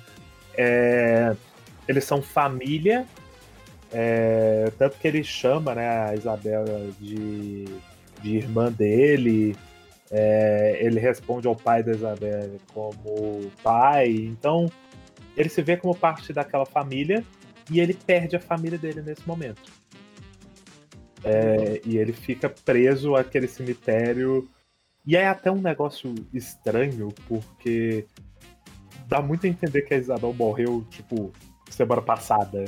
Não, é tipo centenas de anos, talvez. Sim, pois é. Dá- até, o a- no começo do arco dá até pra entender que ela é, é o, o corpo estacionado na Ezo. Pois é, fica sugerido isso. Aparentemente não era, não. Era. O corpo salado foi morto pelo monstro do, do Catarpilus, né? E aí, o, o, o mais importante é que ele é um. Ele fica ali preso naquele cemitério e é muito estranho porque. Assim, o- o Elias não sabia disso? Ele não, não sabia desse cachorro lá? Ele surgiu de repente? É, mas Aí o Elias morreu tá dizendo, há uma semana? espíritos no. E, Eu, eu acho que pelo menos o Elias faz sentido porque ele parece que não vai pra Ezo. e o lance lá é o cachorro ser aquela historinha meio trágica, o cachorro fica esperando o dono voltar. Aí Não, ficou sim, é o-. Sim, um clássico. Eu já ia falar, é o Esqueceram de Mim, não. Eu esque- Eu esqueci o nome do filme do cachorro que Hum, e eu. É, Não, o, mas- é o do Hachiko, é o Pra Sempre ao seu lado. Isso, Isso, isso. Só faltou o. Eu esqueci o nome do, do ator. Esqueci de ver não O autor do cachorro, o Beethoven. Exatamente, o criador dos cachorros. Só faltou quem, só faltou quem o Watanabe chegar lá e falar japonês com cachorro pra ele entender. Exatamente, faltou isso. É que, é que nem no Todo Mundo Cris. O Hachiko não entendeu que era pra ir embora porque estavam falando inglês e não japonês com ele. Mas a ideia é basicamente essa, o negócio é realmente O a do- a diferença de tempo. Mas isso é o que menos importa. O importante é o cachorro perder uma pessoa que era o mundo pra ele, ele fica preso àquele local e ele parece machucado, não dá pra entender se ele tinha lutado contra alguém ou se, na verdade, é... Eu não sei por que, que ele tava machucado naquele Eu acho que ele lutou contra o Ele negócio lá do carcaço. contas, não? É, eu fiquei subentendido isso. Sim, mas é muito estranho porque ele não se lembra disso em nenhum momento. Pois é. Ele nem reconhece eles no momento que eles aparecem ali. Então, Porque quando eles aparecem com a. Quando a X aparece no cemitério, ela é atacada por bicho da sombra. E o cachorro já tava machucado. E, então Sim. deixa entendido que ele tava. Não, mas o bicho da sombra atacou a Tija porque ela é a Tija. Isso É. é exatamente ela. ele, ele sentiu o cheirinho de garota mágica. Daí ele saiu lá e falou assim: precisa evitar uma Shoujo of the End. Não conseguiu. Infelizmente. Culpa do Ruth. felizmente. Por culpa do Ruth. Exa Mas graças ao Ruth a gente tem o incrível Mahou Shoujo site. Então eu perdoo ele. Ok. Mas enfim, tem, tem tudo isso. E o Ruth, ele justamente ele encontra o, o caminho dele de novo ao conhecer a Tícia, se identificar com ela, porque eles passaram, né? Eles sofreram é, circunstâncias parecidas. E eles criam o laço de, de mestre familiar, né? Uhum. que linka a vida dos dois, e aí aparece pela primeira vez, não necessariamente pela primeira vez, né, mas interagindo com os protagonistas pela primeira vez, o Catarfilos, que é o grande antagonista dessa temporada, que está Tem um- planejando, planejando alguma coisa aí. Tem uma temática dramática aí que é, a Tis precisava de um familiar justamente por causa desse uso irrestrito de mana que ela tem coordenada, né? Então ela nem queria que o fazer que o Ruth fosse familiar dela, né? Porque compartilham a vida, então é meio que ela estava dando um prazo de morte pro Ruth também. É, ela. E também ela não se importa com a própria vida, então se eles compartilhassem a vida é igual a falar que ela não se importava com ele. Exatamente. Então meio que. E, e o Ruth nem hesita, né, em ser. Sim, porque o Ruth, ele é. Ele, tal qual um cachorro, né? Ele. Ele tem essa fidelidade é, muito grande, né? Uhum. Então, ele olha pra Tícia, ele se identifica com ela e ele tá disposto a sacrificar a vida dele por ela, a colocar a vida dele na linha para que a Tícia é, encontre um caminho, de certa forma. É, ele falou: minha, minha ex-dona tinha cabelo ruivo, fechamos com, com os ruivinhos. Exatamente. Inclusive o drama da, da Isabelle antes dela morrer é que ela sofria bullying por ser ruiva. Certos bullying. Não. Considerando que é na Inglaterra, faz sentido. Então, sim, sim, aí é que tá. Falando sério, é, porque eu não sei se vocês sabem do, do lance de coisas na Inglaterra por conta da, da imigração irlandesa na Inglaterra. Porque os irlandeses eles foram levados para a Inglaterra como mão de obra semi-escrava e construíram o país inteiro para depois ir morar nas favelas de lá. Eles são a, a população mais pobre e precária do, do país. Os- até hoje, os, os descendentes de irlandeses são, são é, moram em circunstâncias precárias lá dentro. É, então tem. E, obviamente, né? Os pobretão, os, uns estrangeiros pobretões que estão vindo para esse país para roubar nossos empregos bando de filho da puta, vamos odiar eles. Exatamente, somos ruivos, 1% da população. Então eles são tipo os mexicanos da Inglaterra. Então tem, tem toda essa história. É só um momentinho, mas explicou isso pra mim.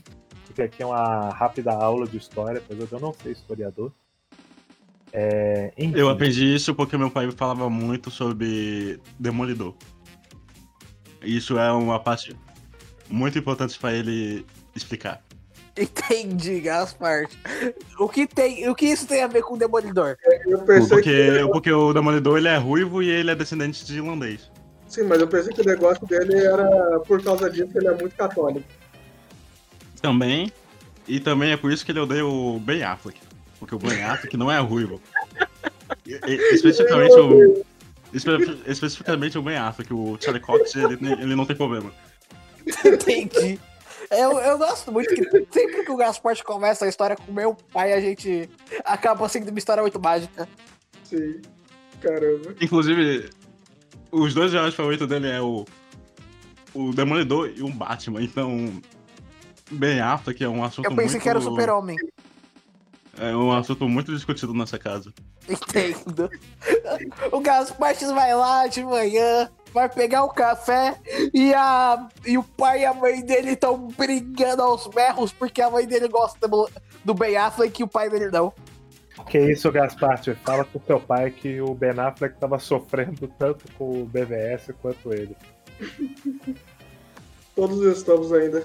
É uma coisa esquisita, porque o. O Charlie Cox também não é irlandês, é?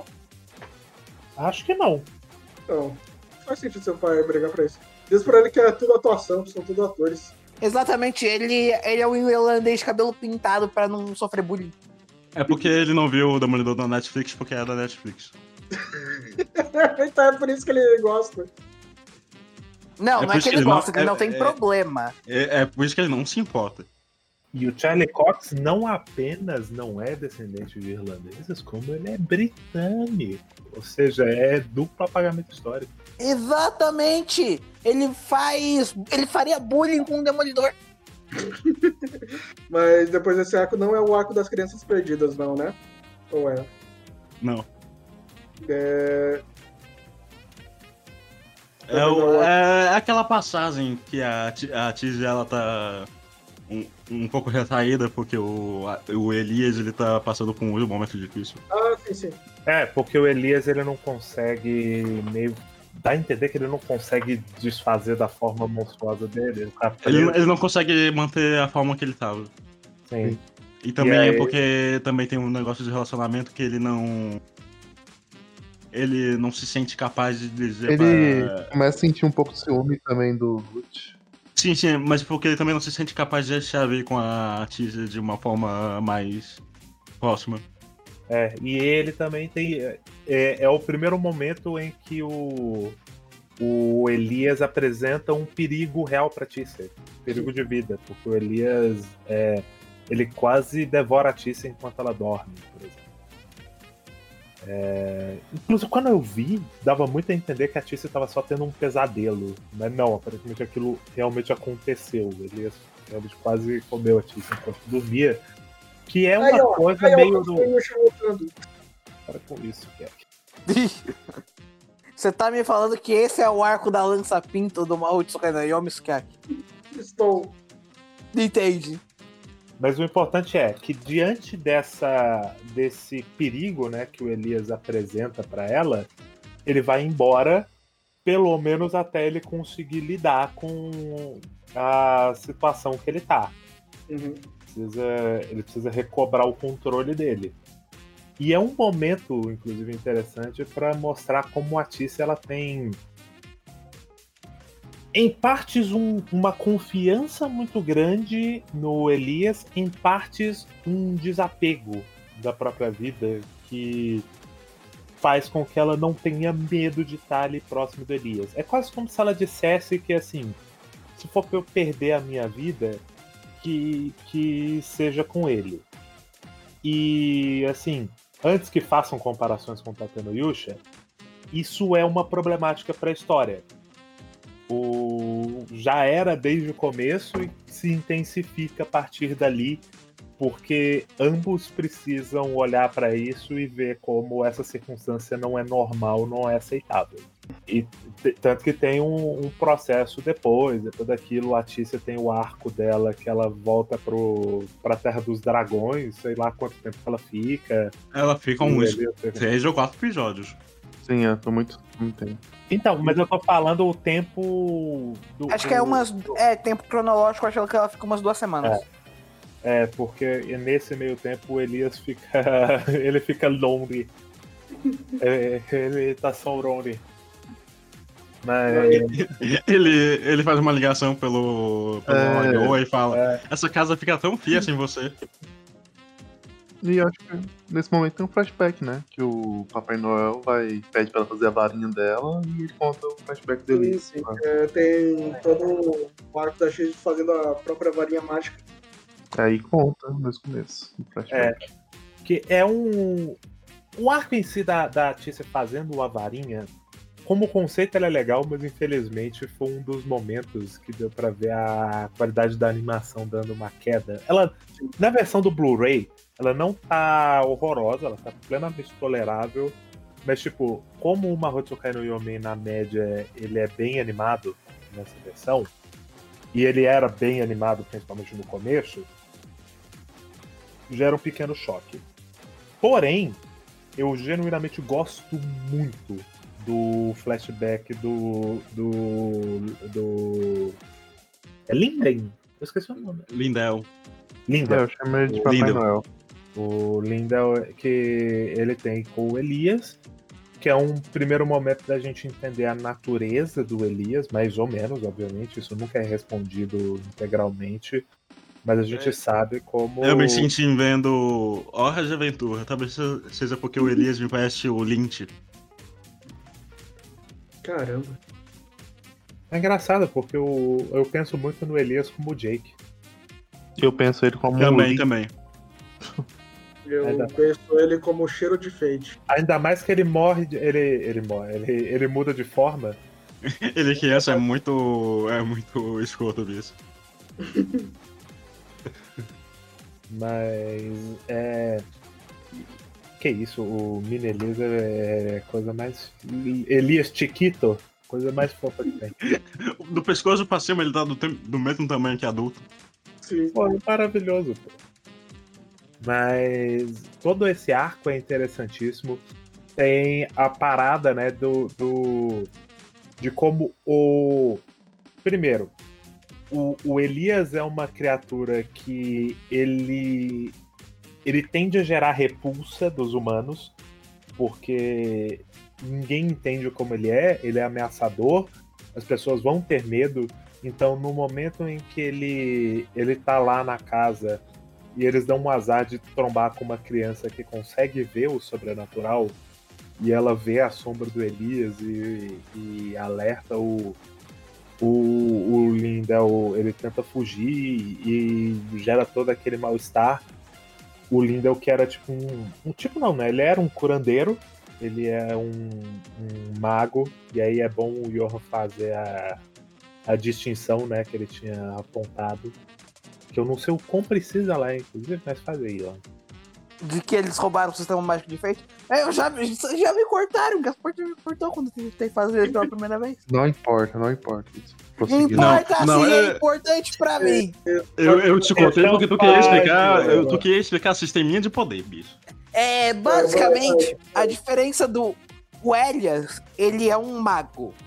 E não um feiticeiro. Ou no caso do. do- Elias. no caso do japonês, que tem, é, por causa que eles estão usando o título, é Mahotsukai.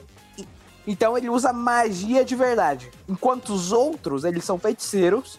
Ou como o anime fala no japonês, Majutsushi. A diferença é que os feiticeiros, eles usam...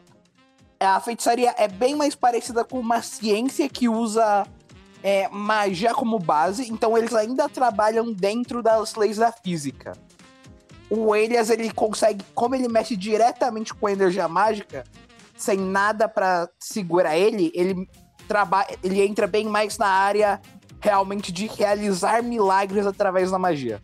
Tem, e tem outras especificações, tipo, os magos, eles usam a, a- eles usam a magia externa do ambiente pra realizar as coisas, e os feiticeiros, eles usam a Não, energia é isso interna. mesmo. Eles, não, eu tô falando o que eles falam no mangá. Que eles usam a magia interna e, e realizam a feitiçaria. Aí a, a ela, ela, por ela ser uma. Eu esqueci o nome do que ela é. Dagger. Slay Dagger, ela consegue fazer ambos, é por isso que ela tem pouca, pouca expectativa de vida. Hum, Ah, tá. Então, é que a diferença realmente é que, pelo menos no Fate, a diferença realmente é. É bem pequena. Até por. Quer dizer, não é pequena. É bem mais realmente o que eles conseguem fazer. É, um exemplo disso é comparar os. Os magos atuais com, por exemplo, a Medeia que mesmo ela sendo um servo, ela consegue invocar outro servo. Porque ela aprendeu magia de verdade, então ela consegue realizar coisas que outras pessoas não conseguem. Essa parte de eu vi.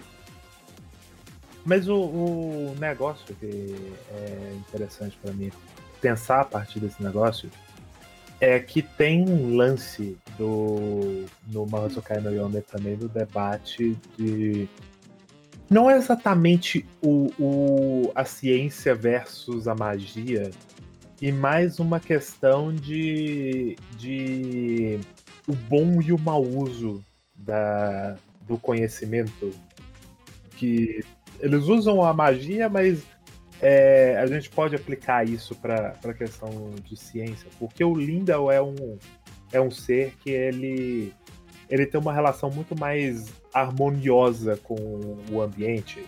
E aí nós temos seres que, que não têm essa relação, como E, e- também ele, pelo menos no flashback, ele tá com a roupa do, do- dos povos indígenas da Escandinávia. O, o povo Sami. Então ele, ele tem é, essa relação, enquanto, por exemplo, o Catárfilos ele não, não, não- ele não é assim. Ele é extremamente destrutivo, ele não tem responsabilidade com, com a busca pelo conhecimento dele. Em partes, os, o, é menos explorado né, a questão dos feiticeiros, mas eles têm um lance de. O anime vai até a parte da X indo pra escola de magia? Não, Não. não, ele fecha com eles. Isso, é, eu acho que isso tem um, em algum OVA, se eu não me engano. Na, é, o Mas- Raimundo falou que eles explicam melhor no. Acho que deve ser na segunda temporada, então. Eles prometem isso, mas não tem não tem. ainda na, na, no- na primeira temporada. O importante é. Tem é, é, essas figuras que eles são meio ignorantes, né? Até por eles não terem essa, essa conexão, né? Tem, tem muito uma parada de, de ancestralismo. Não sei se essa palavra tá correta em tudo. Eu, eu nem sei se existe. Possivelmente não. Que é, tipo assim, o Elias, ele é o, o mago velho, mas tem uma porrada de criaturas que são centenas, talvez milhares de anos mais velhas que ele. É, o próprio Oberon e a Titânia, eles já são bem mais velhos que o Elias. Não, é que o, é que o Oberon e a Titana especificamente são tão velhos que não dá pra contar. O que ele tá falando aqui, tipo, o, o- se, o, se o Elias ele tá na faixa de séculos, o, o Lindel, o mestre dele, é tipo um, um, um milênio. Sim, e ainda tem coisas mais velhas ainda. O próprio. Aquele dragão lá, que eu esqueci o nome, ele falou que ele viveu por eons. Sim, ele é, ele é coisa de vários milhares de anos, pelo que dá a entender. E o próprio ser que, que fica atormentando né, o, o Elias durante muito tempo. O Elias fala que ele é uma criatura antiga. Eu não, não lembro o termo que ele usa. Eu lembro que ele fala de. de era Elder? Era uma, uma parada assim. Ele era muito velho. Ele é uma coisa muito do passado. E aí essas criaturas elas estão ligadas a uma percepção né, do uso da magia e do conhecimento completamente diferente do, por exemplo, dos, dos feiticeiros que a gente acompanha que são crianças. Inclusive, é muito comum que eles usem o termo criança para se referir ao Elias, porque ele meio que é isso, né? Ele meio que está experimentando boa parte do mundo agora. Por mais antigo que ele seja, ele é novo em comparação a esses seres e ele é novo na experiência dele com a vida em sociedade e a própria magia. Então, fica claro que ele ainda tem muito o que aprender. Então, eu genuinamente acho essa parte desse debate do Mahotsukai no Yomi sobre do que eu interpreto o, uma boa forma de, de se adquirir conhecimento e uma má forma. Que vai, inclusive, descambar depois no do próprio. Novamente, né, falei do Catárfilos, que ele é exatamente isso. Ele tá destruindo tudo que ele encontra ao redor, tudo que ele pode, como uma forma desesperada de. Basicamente, aí, meio que spoiler para quem não viu, ele conseguir morrer. Porque é o grande problema dele. Ele não pode morrer. Em um certo dia, Catar estava trabalhando, ele é um sapateiro. Não, não. Judeu ateu. É, daí é o Joseph, não? É, é, é um pouco Não, diferente. eu, eu tô falando da história no- comum.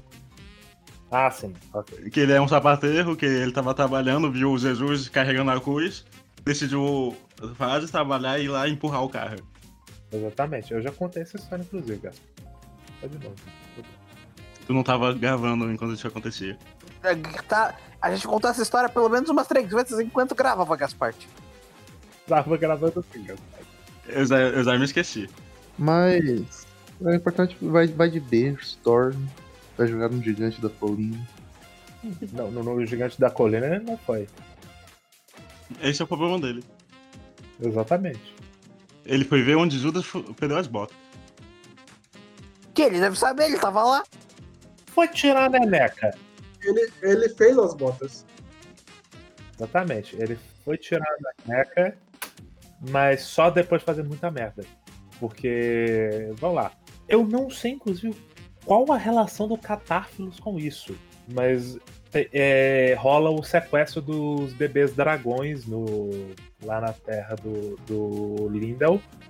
E, e aí ele mobiliza uma galera, ele mobiliza uma- um pessoal da Faculdade da Magia, o Da Rainfred torre do relógio. O, e, obviamente, a Tice e o Elias. Pra ir Sim. atrás desse. desse, desse... Ele sequestrou dragãozinhos. É. E aí, o, o que que rola? Os dragões, é, aos, ao estarem presos e submetidos, um deles pelo menos, a experiências nada éticas, na, novamente, né, nessa busca desenfreada por um, por um conhecimento que desconsidera a- o equilíbrio com a natureza, um deles fica completamente atormentado, com medo, e isso faz com que ele. Eu não lembro o termo que eles usam, o que exatamente é aquele processo, mas ele junta energia maligna e vira um dragão.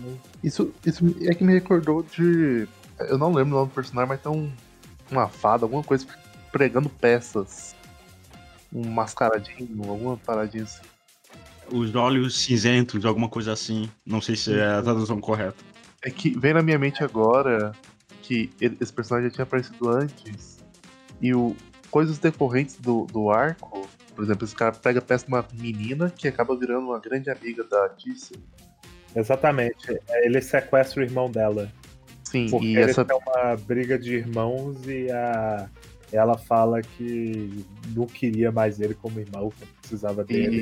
E essa personagem vai retornar agora por causa só que de uma maneira interessante, que é o Elias, muito ciúmes, ele sequestra ela, porque o- uma coisa decorrente desses dragões é que eles Ah, meio que têm uma maldição, né? É, mas E- isso é depois. Isso é Sim, depois depois. que eu tô falando. Sim, depois. É logo depois. Porque o, o dragãozinho sequestrado, ele vira um dragão como das lendas. Então ele vira um monstro e perde o controle e foge do, do local onde ele ia ser vendido, né, como um objeto pelo num, num leilão parecido com o que a Tícia foi vendida. É, só que dá merda, eles tentam conter o, o dragão. Só que a única forma de fazê-lo, ou pelo menos a única forma que eles tinham no momento de fazê-lo, era absorver a magia que estava transformando ele naquilo. Só que era uma maldição. E a Tisse. Só que, e aí a Tisse, como uma Slayebag, ela consegue fazer isso, só que não sem consequências. Só que a ideia era ela fazer, ela absorver a magia e depois o Elias absorver dela, porque o Elias consegue lidar com o corpo dele, é muito melhor preparado a lidar com esse tipo de coisa. Só que o Elias não tava lá. Ele toma uma labareda na cara, cai, dá merda e a, a Tícia decide fazer isso mesmo sem ele lá. E dá merda, porque agora a Tícia tá amaldiçoada. É, como uma maldição de dragão que vai matar ela. Uma maldição extremamente poderosa que ninguém consegue lidar. Mais uma situação de que ela vai morrer rápido. Sim, mais uma coisa que vai matar. Exatamente. Só que dessa vez mais rapidamente. E não apenas. Eles, eles mal falam, inclusive, dá a entender que ela não exatamente ia morrer. Ela ia se tornar uma outra criatura e perder a, a essência dela. Que é basicamente morrer, só que pior. É, então. é Isso aí.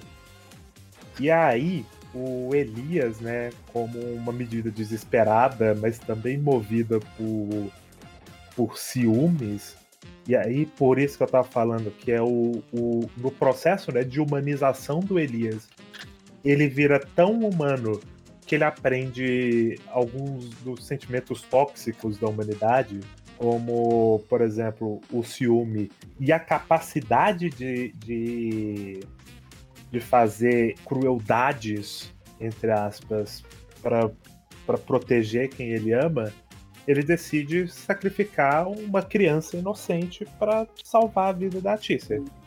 Ele vai transferir a maldição que tá na Tícia para essa menina. Só que a Tícia descobre. Porque o Elias não, não consegue, não é um bom mentiroso. É, e ele não apenas faz isso sozinho, ele faz isso com a anuência do, do Ruth. Que, obviamente, né, o familiar da Tícia é, é a pessoa mais importante do mundo para ele. Ele fala: não, beleza. Ele sequestra a menina e vai executar o, o plano até que a Tícia aparece, é, se opõe, grita com o Elias e foge. E dá um socão nele, inclusive. Ela arrebenta a mão no, na caveirona de, de, de boi Excelente e cai fora. Sim. Não, eu gosto muito da, da Tícia. Porque é a primeira vez, inclusive, que a Tícia ela, ela tá fora de si. Uhum. Que ela realmente ela tá. Ela mostra uma, uma, um sentimento mais quente, mais, mais intenso, assim. A Tícia ela é muito apagada. É, Ela, ela aparece na história como muito apática. Ela começa a história muito apática. ela é muito apática e nesse momento ela tá muito. tá muito. Tanto que ela, tanto que ela quase morre em quase todo episódio, mas ela não tem reação.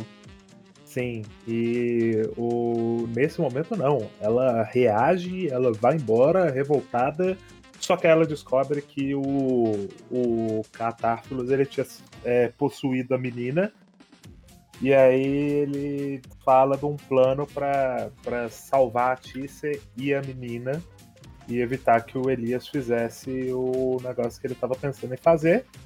Ele some com as duas. E vem o, o arco seguinte que o Dantas ia falando. Ah não, o que eu ia falar é só comentar do, do sentimento mesmo, que faz ele ficar egoísta e tal. Só queria mencionar isso. E se eu não tô enganado, é que eu, eu não revi o anime que eu tá gravando. Tem um, um meio arco que eu lembro que ela vai pra uma, uma cidade de fada, alguma coisa assim, que ela, que ela, ela pode virar outro ser e tal, pra ser, pra ser tratada. Tinha isso, não tinha? Eu tomava. Tinha, tinha. Que tinha uma Tem coisa meio bizarra que a mulher tenta matar ela pra curar ela. É, ela Então, é- nas águas. É, no caso, é um arco depois do. Eu tô tentando lembrar qual que foi, mas foi um arco que a Tícia usou muito o poder dela. E É, isso. tem que se recuperar É. com uma médica Changeling. É, isso danificou completamente o corpo dela e eles não conseguiam dar um, dar um jeito nisso naturalmente, então eles vão com ele, ela pro mundo das fadas. É, e aí, essa cena, Dantas, eu acho uma cena interessante, É inclusive. porque faz uma correlação, talvez, lá na frente com a mãe dela, né? Uhum. É, Talvez. Sim, mas é um, é um momento genuinamente interessante porque é a Tícia, ela tá sendo afogada e ela vai morrer. E ali naquele momento, o que a, a médica estava testando era se a Tícia tinha desejo de viver. Porque se ela não tivesse desejo de viver, ela nunca se curaria. Isso, isso não é depois do. do que ela faz que o Joey vê a vampira? Eu não Sim, lembro. É exatamente isso. É exatamente isso. É exatamente isso. Porque tem esse arco também. Que É, Não, não é um arco, é um episódio. é um arco? É porque são dois. É, é, eu esqueci. Um é ela descobrindo isso e depois de um tempo ela volta lá e o Joel tá morrendo. É, porque o Joel ele tá morrendo, dá a entender que por conta do contato dele com a vampira, apesar dele já estar velho, podia ser só ele morrendo de idoso também, mas. É, mas é meio complicado que a Tisa conheceu ele, tipo, semana passada. Sim, mas. Ah, mas é que tá, o drama não é tanto da Tícia, tanto que não é a Tícia que tá chorando por ele. É a vampira que tá lá há anos com ele, tendo ele como companhia e vice-versa. Sim, sim, mas é muito estranho que, tipo, o. é- é- ela conhecendo ele e ele morrendo é ainda no meio da temporada as duas vezes. Uhum. É, mas o importante é, ele tá morrendo, ele tem pouquíssimo tempo de vida, e a Tice, é, vendo essa circunstância, ela sabia que um dia, de alguma maneira, por um milagre, o velho conseguiu ver a vampira no, no jardim dele um dia. Ele falou: pô, é uma moça muito bonita, eu queria vê-la de novo. Ela queria realizar o último desejo do velho. E dar a oportunidade para a vampira ter uma despedida apropriada, né? Porque o, o ela nunca conseguiu se comunicar propriamente com o velho, apesar de estar constantemente ali com ele como ele era a pessoa mais importante da vida dela é, até aquele momento. Então, é, esse último contato para eles era importante. O, a Tice se sacrifica muito, ela passa dias fazendo o que ela chamava de. Era tipo uma pomada de fada. É Que aquela é que o- as fadas colocam nos olhos das crianças pra, quando nascem.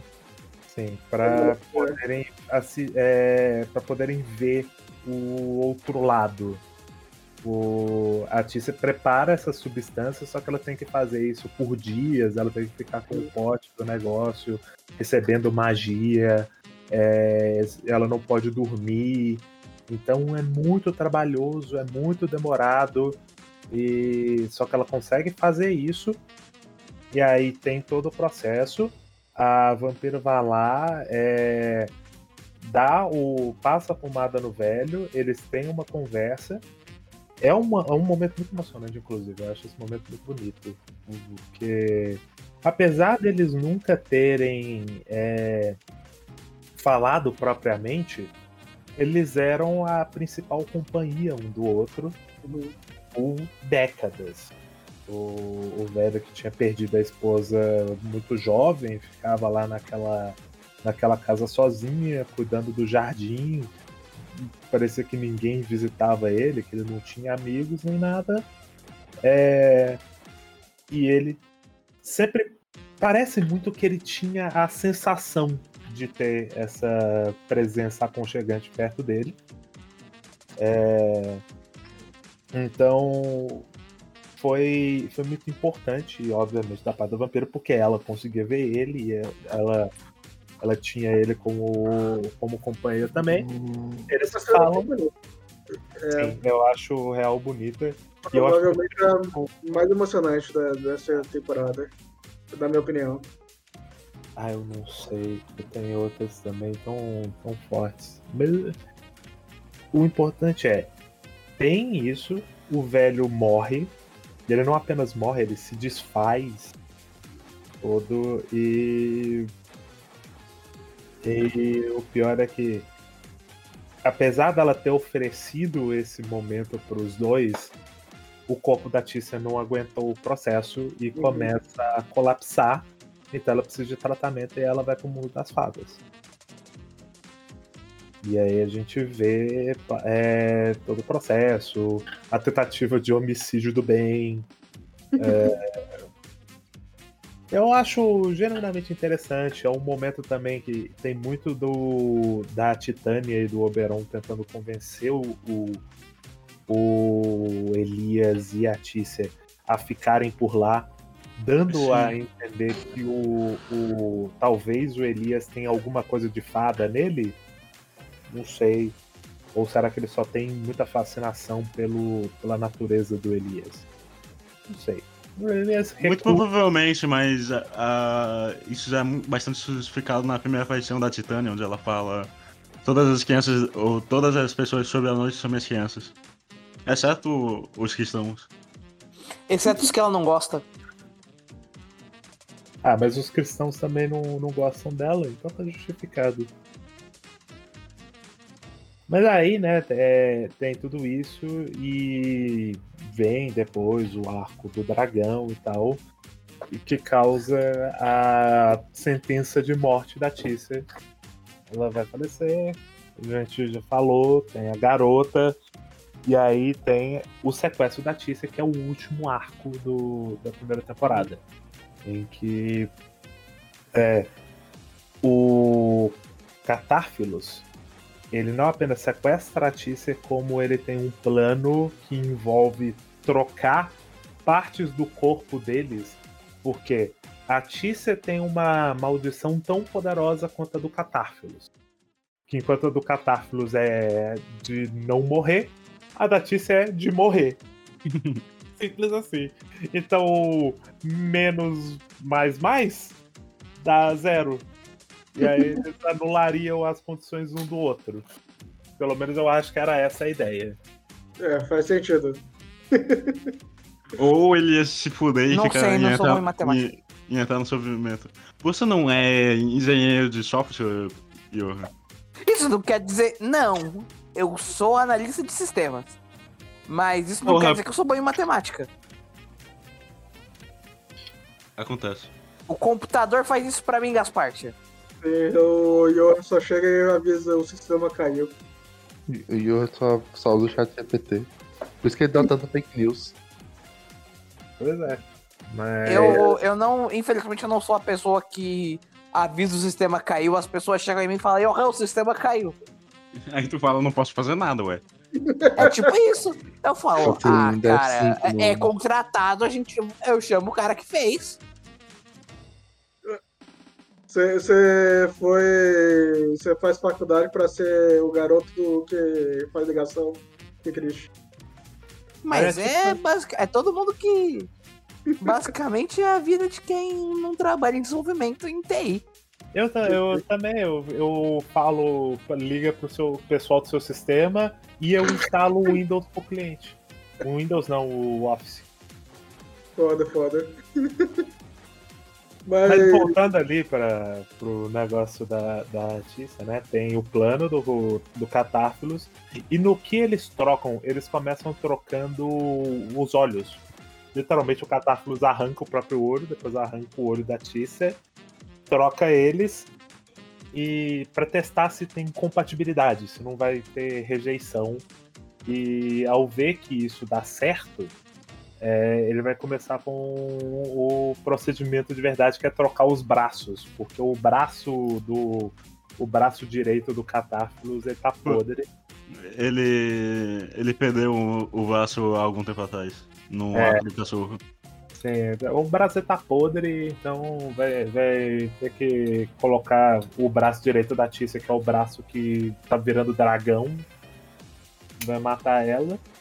Então arranca o braço da Tícia, coloca nele, só que nesse meio tempo o, o Catáfilos, que despreza a Tícia porque é, ela ela é ela fica chorando por, por pouco e vira uma grande competição de quem sofre mais. Para de O- zoar, moleque. É tipo isso, o Catástrofes fica puto com a Tícia porque ela fica fazendo drama enquanto ele tá aí há milênios sofrendo muito mais. Ela não entende o que é sofrer de verdade. E, e aí ele força na Tícia o flashback mais traumático dela, que é da infância, de como ela foi abandonada pelo pai. E isso fez com que ela e a mãe é, ficassem, fossem atormentadas constantemente por criaturas do abismo. Porque E- dá pra entender que a mãe tinha a visão e o pai. A mãe e o pai tinham visão e. A mãe e o pai tinha visão, mas o. O pai Pai tentava proteger com filho, elas. Né? Uma parada assim. O pai O- dá a entender que ele, ele, é, ele tinha conhecimento de magia ou algo assim, né? É. Que aí protegia elas, só que aí por algum motivo ele vai embora. Vai embora com o, o irmão mais novo. bicho- Tem um bicho vigiando ele. Uma largata, alguma coisa assim que o pai dela ficou olhando. Sim. Vai ter alguma coisa que vai ser explicada. Não, vai ter. Eles vão com certeza explicar o porquê disso, mas nesse momento não é. O, pai O irmão com certeza tá vivo. Sim. É... Ou o contrário, o irmão morreu e o pai tá vivo. Vamos ver isso aí. Mas é, a isso faz com que a mãe da Tícia fique sozinha com a filha. E por mais que ela consiga ver essas criaturas, ela não sabe lidar com elas. Ela é só uma humana comum com essa habilidade. E, e ela fica sobrecarregada com essa responsabilidade de, de cuidar dessa criança. E isso é um arco, eu acho interessantíssimo. Eu gosto muito desse momento.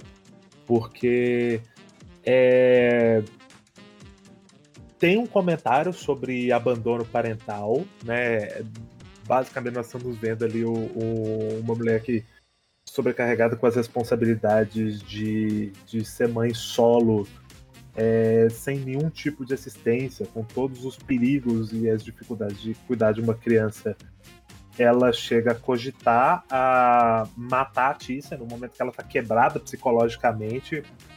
É, e no que ela cogita isso, é, e é um momento interessante, que me fez é, refletir sobre como, às vezes, no- nos momentos de maior fragilidade, tudo que a gente precisa é daquela ideiazinha torta pra Uhum. fazer merda. E é justamente o que aconteceu com a mãe da Tícia. Ela, ela ali, é, ela obcecada por proteger a filha, é, completamente quebrada, completamente cansada, não, não tem mais emprego, é, não sabe como que ela vai seguir a vida dela, o que, que ela vai fazer. E ela olha pra Tícia e pensa, porra, se ela não existisse, nada disso, eu não estaria passando por nada disso. E aí ela tenta matar a Tícia. Ela tenta enforcar a Tícia ali. É, e aí tem a- o momento que ela fala que é, ela gostaria que ela nunca tivesse nascido. Isso marca profundamente a Tícia. Naturalmente é, é complicado quando a sua. É o que faz a X não ter nenhuma perspectiva de futuro. Pois é. tempo. é o maior trauma da vida dela, é a maior maldição que ela carrega, que é a mãe dela tenta matá-la, diz que queria que ela nunca tivesse nascido e se mata logo em seguida. Desiste, se mata logo em seguida. Obviamente a Tícia criança nunca conseguiu entender isso. A Tícia é um pouco mais velha, não exatamente adulta, mas um pouco mais velha, depois de passar por tudo que ela passou, ela começa a entender um pouco melhor ela não ainda perdoa a mãe, inclusive é parte do, do negócio, mas é, aí que tá, no fim da história, o processo é que a Tícia ela consegue seguir em frente é, a partir da, da- desse trauma. Ela supera o trauma, pelo menos. É, ela descobre como realmente caminhar depois de tudo aquilo, porque é um trauma muito pesado. Eu acho isso. Eu acho muito interessante. Porque, eu, novamente, o Mahotsukai no Yomi ele tem muito essa questão né, de, de, de como o abandono, como a falta das relações humanas machucam as pessoas, fazem com que as pessoas é, percam o seu rumo. Então, a Tícia ser fruto de, de abandono parental, né, é, é muito condizente com isso. E a recuperação dela ser encontrar uma nova família também é. é... E aí segue, né? Tem isso. Ah, aí o pessoal chega para salvar a Tícia e tem o arco final, que é meio que a galera indo atrás do Catáfilo, que fugiu pra ele, vai fazer muita merda. E, e dizer, não faz merda não, hein? E basicamente a Tícia, ela é a solução que ela encontra provisória, mas ainda assim uma solução para o Catárfilos é dar um pouco de descanso para ele, enquanto não se descobre uma maneira de dar um descanso é, eterno, eterno, né? O, a morte que ele precisa, não apenas quer. É, ela usa o poder dela de Slaydag, que já tinha sido plantado, e isso é uma coisa interessante também do Mahotsukai no Yomi. Ele, ele planta coisas e depois ele vai colher isso mais pra frente. Sim. Então, o, o lance da Ti ser o, o, a canção de ninar dela, ela já tinha feito Elias dormir por dias por conta disso é, ela usa isso no Cartáfilos. E aí o Cartáfilos apaga e as coisas ficam tudo bem até segunda ordem. No, no caso do Elias, a canção de Iná meio que foi só uma pista, né? Tipo, eu acho que foi a, a, mulher, a mulher lá da oficina que ia usar magia e ela meio que amplifica, né? Uma parada assim. Se eu não estou enganado. Ó, do anime, pelo menos, é só Tícia. Eles estavam num momento ali. É, os dois estavam dormindo juntinhos na cama. Aí o Elias precisava naná. A Tícia botou ele pra naná cantando a musiquinha. E aí o Elias apagou por dias. A memória é falsa. Mas é isso sobre Mahotsukai no Yomi, por enquanto? É isso. Essa é a segunda temporada. Espero continuar logo. É... Eu, né, segunda temporada eu assisti o começo, não gostei. É completamente outro ali. É esquisito, é sensação. Mas considerações finais, a minha é que, nossa, é muito bom, muito bom. É provavelmente o melhor shonen de sua geração. Não sei se eu diria que o melhor shonen da sua geração. Mas. Ele não, é, porque... ele não, é o melhor nem da, nem da temporada que ele saiu. Eu, eu achei qualquer coisa. Eu não me emocionei nada. eu achei bem qualquer coisa. Eu achei chatão. Você é, volta a gravar podcast com a gente com uma coisa que você não gosta. Sim, é. acaba em ponto Volta a gravar podcast. Considerando, a gente tem que considerar que ele começou com o Elfenid, hein? ah, mas o Elfenid é, foi muito mais divertido. Né? É, Gaspar, consideração aí. Porra, essa abertura, hein? Qual das duas? A primeira. A primeira. Muito boa, muito boa. Gaspar, fala a verdade, você dormiu também em algum episódio. Lógico eu dormi não, le... Gaspar, foi uma de show. Eu. Mas, tipo... Mas... Eu dormi lendo o mangá pela primeira vez. Eu li o primeiro Aí, volume. Papo reto, papo reto, eu não sei. Eu não entendo as pessoas que dizem que é chato. E eu também não entendo. Definitivamente, não, definitivamente não é chato. Mas o começo ele dá um soninho. Não é chato e nem shoujo. Ele é. Ele é lento. Ele, tem, ele é bastante cadenciado. Mas eu não consigo achar ele chato porque ele é sempre. Ele é sempre interessante, ele é sempre bonito, ele é sempre emocionante. Ah, o é... Dantas que morreu por dentro eu não entendi disso. Então. Não, não, não tenho ideia. É, porra, Mahotsukai é bom demais. Inclusive, ter, ter visto né, o anime inteiro pela primeira vez, e aí eu vou pegar eventualmente para ler o mangá. Não sei se eu vou pegar para ver a versão que saiu para TV, porque dizem que num dado momento a produção morre de vez. É porque ela morre, Pedrinho. Não sei, não sei, não quero saber. Tenho raiva de quem sabe é tomar no seu cu e Pedrinho, o diretor Ah, tomar no seu cu e outro não quero saber. Lá, lá, lá, lá, lá, lá, lá, lá, lá. É, sabe aquele meme que o anime fica ruim depois que muda a abertura? O Marroto no Yomi é exatamente esse mesmo. Sim. Inclusive, tipo, em questão de eu troquei produção. A do- abertura morre, porque a segunda é muito sem graça. E a, É porque não tinha ninguém pra dirigir, o diretor a- saiu, ele foi dirigir pro segunda- anime. e a banda que canta a segunda abertura, fica aqui a, a informação, é a mesma banda que canta a primeira abertura de Grisaia, que um dia vai estar por aqui também. Eu vou dizer que Mahou Sky no Yomi eu acompanhei na temporada semanal, que tava lançando, e eu dropei. Teve um momento que eu só dropei. sim. Eu comentei isso em off, mas é, saiu o primeiro episódio e eu vi muita gente fazendo cosplay do pôster do Mahou Sky. E daí ninguém mais se importou depois disso. Eu também, que nem o Dantas, eu fui ver em off. Daí eu percebi que eu podia ver outras coisas melhores, como o Junitai 100, Inuyashiki e Osama Game. E da IGA. Não, isso não tava na mesma temporada. Ah, é verdade, tava.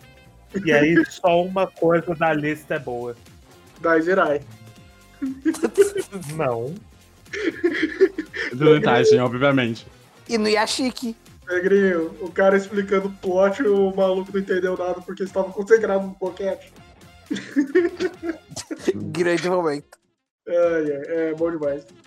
Eu, eu só queria que tivesse um pouco mais de carinho nessa produção. Sim. Porra, eu, eu até me arrependi de não ter lido o mangá épocas atrás, porque é tão. A estética é tão legal, a arte é tão bonita. Tem um outro negócio falando do, do mangá. Acho que a gente já falou, né? Então deixa pra lá. Eu já falei, deixa eu falar. Daqui a duas semanas é recomendação do Pegrinho que vai ser. Não vai ser Yu-Gi-Oh! O Johan estragou isso, mas já estaria estragado também, porque o Raimundo fez a gente ver o. Vai ser Black Cat, né? Não! Vai ser Darker Than Black. Eba! Coisa de coisa boa. Que não é tão Red. e ele é um anime de 2007 que eu vi quando eu era adolescente, não era criança exatamente. É, e tendo revisto alguns episódios recentemente, por pura curiosidade, eu vou dizer que foi muito gostoso revisitar e é real bom. Então esperem, daqui a duas semanas nós estamos aí. É, essa obra que não tem segunda temporada, nem vem com essa, muito menos a- é, mangá. Nem OVA. De um jeito não. Cara é a boca.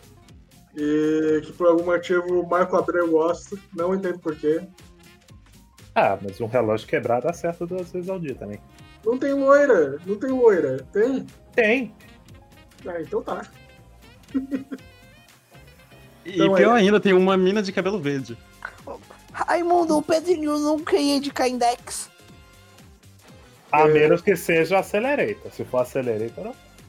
E o anime do Accelerator é meio cagado, hein? Vou dizer. Não é não, é perfeito. É boca. cagado. Cala a é, boca. ele é feito com dois centavos. Ele, é- ele estava tentando. Não, é que o anime do Accelerator. Ele estava tentando reviver o hype do Index.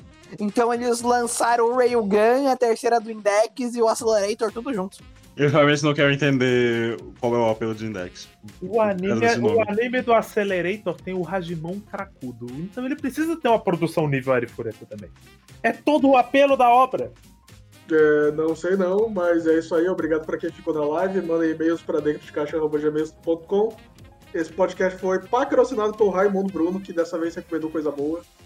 Graças a Deus, mas não adianta, Raimundo. Eu ainda vou me vingar mais. Raimundo tem que recomendar coisa boa de verdade. Se vocês Tipo quiserem pra gente assistir um uma lenda do Rei Demônio, 40 reais do Pix. O que é a lenda do Rei Demônio? Ah, o que eu tô pensando isso que é aqui? Isso isso é Você tá falando-. Tá falando Maoga Queen? Não, vocês não sabem. É, eu explico assim que é tirar o bot. É o Hentai Não, que você passou tá na falando- Band? tá- Não, você tá falando. Não, aí é a lenda do demônio. Tem certeza? Ah, é verdade, é a lenda do demônio. É, grande Band, via- que era coisa japonesa e colocava para as crianças assistirem. Exatamente, a gente tem que chamar o Kitsune nesse episódio.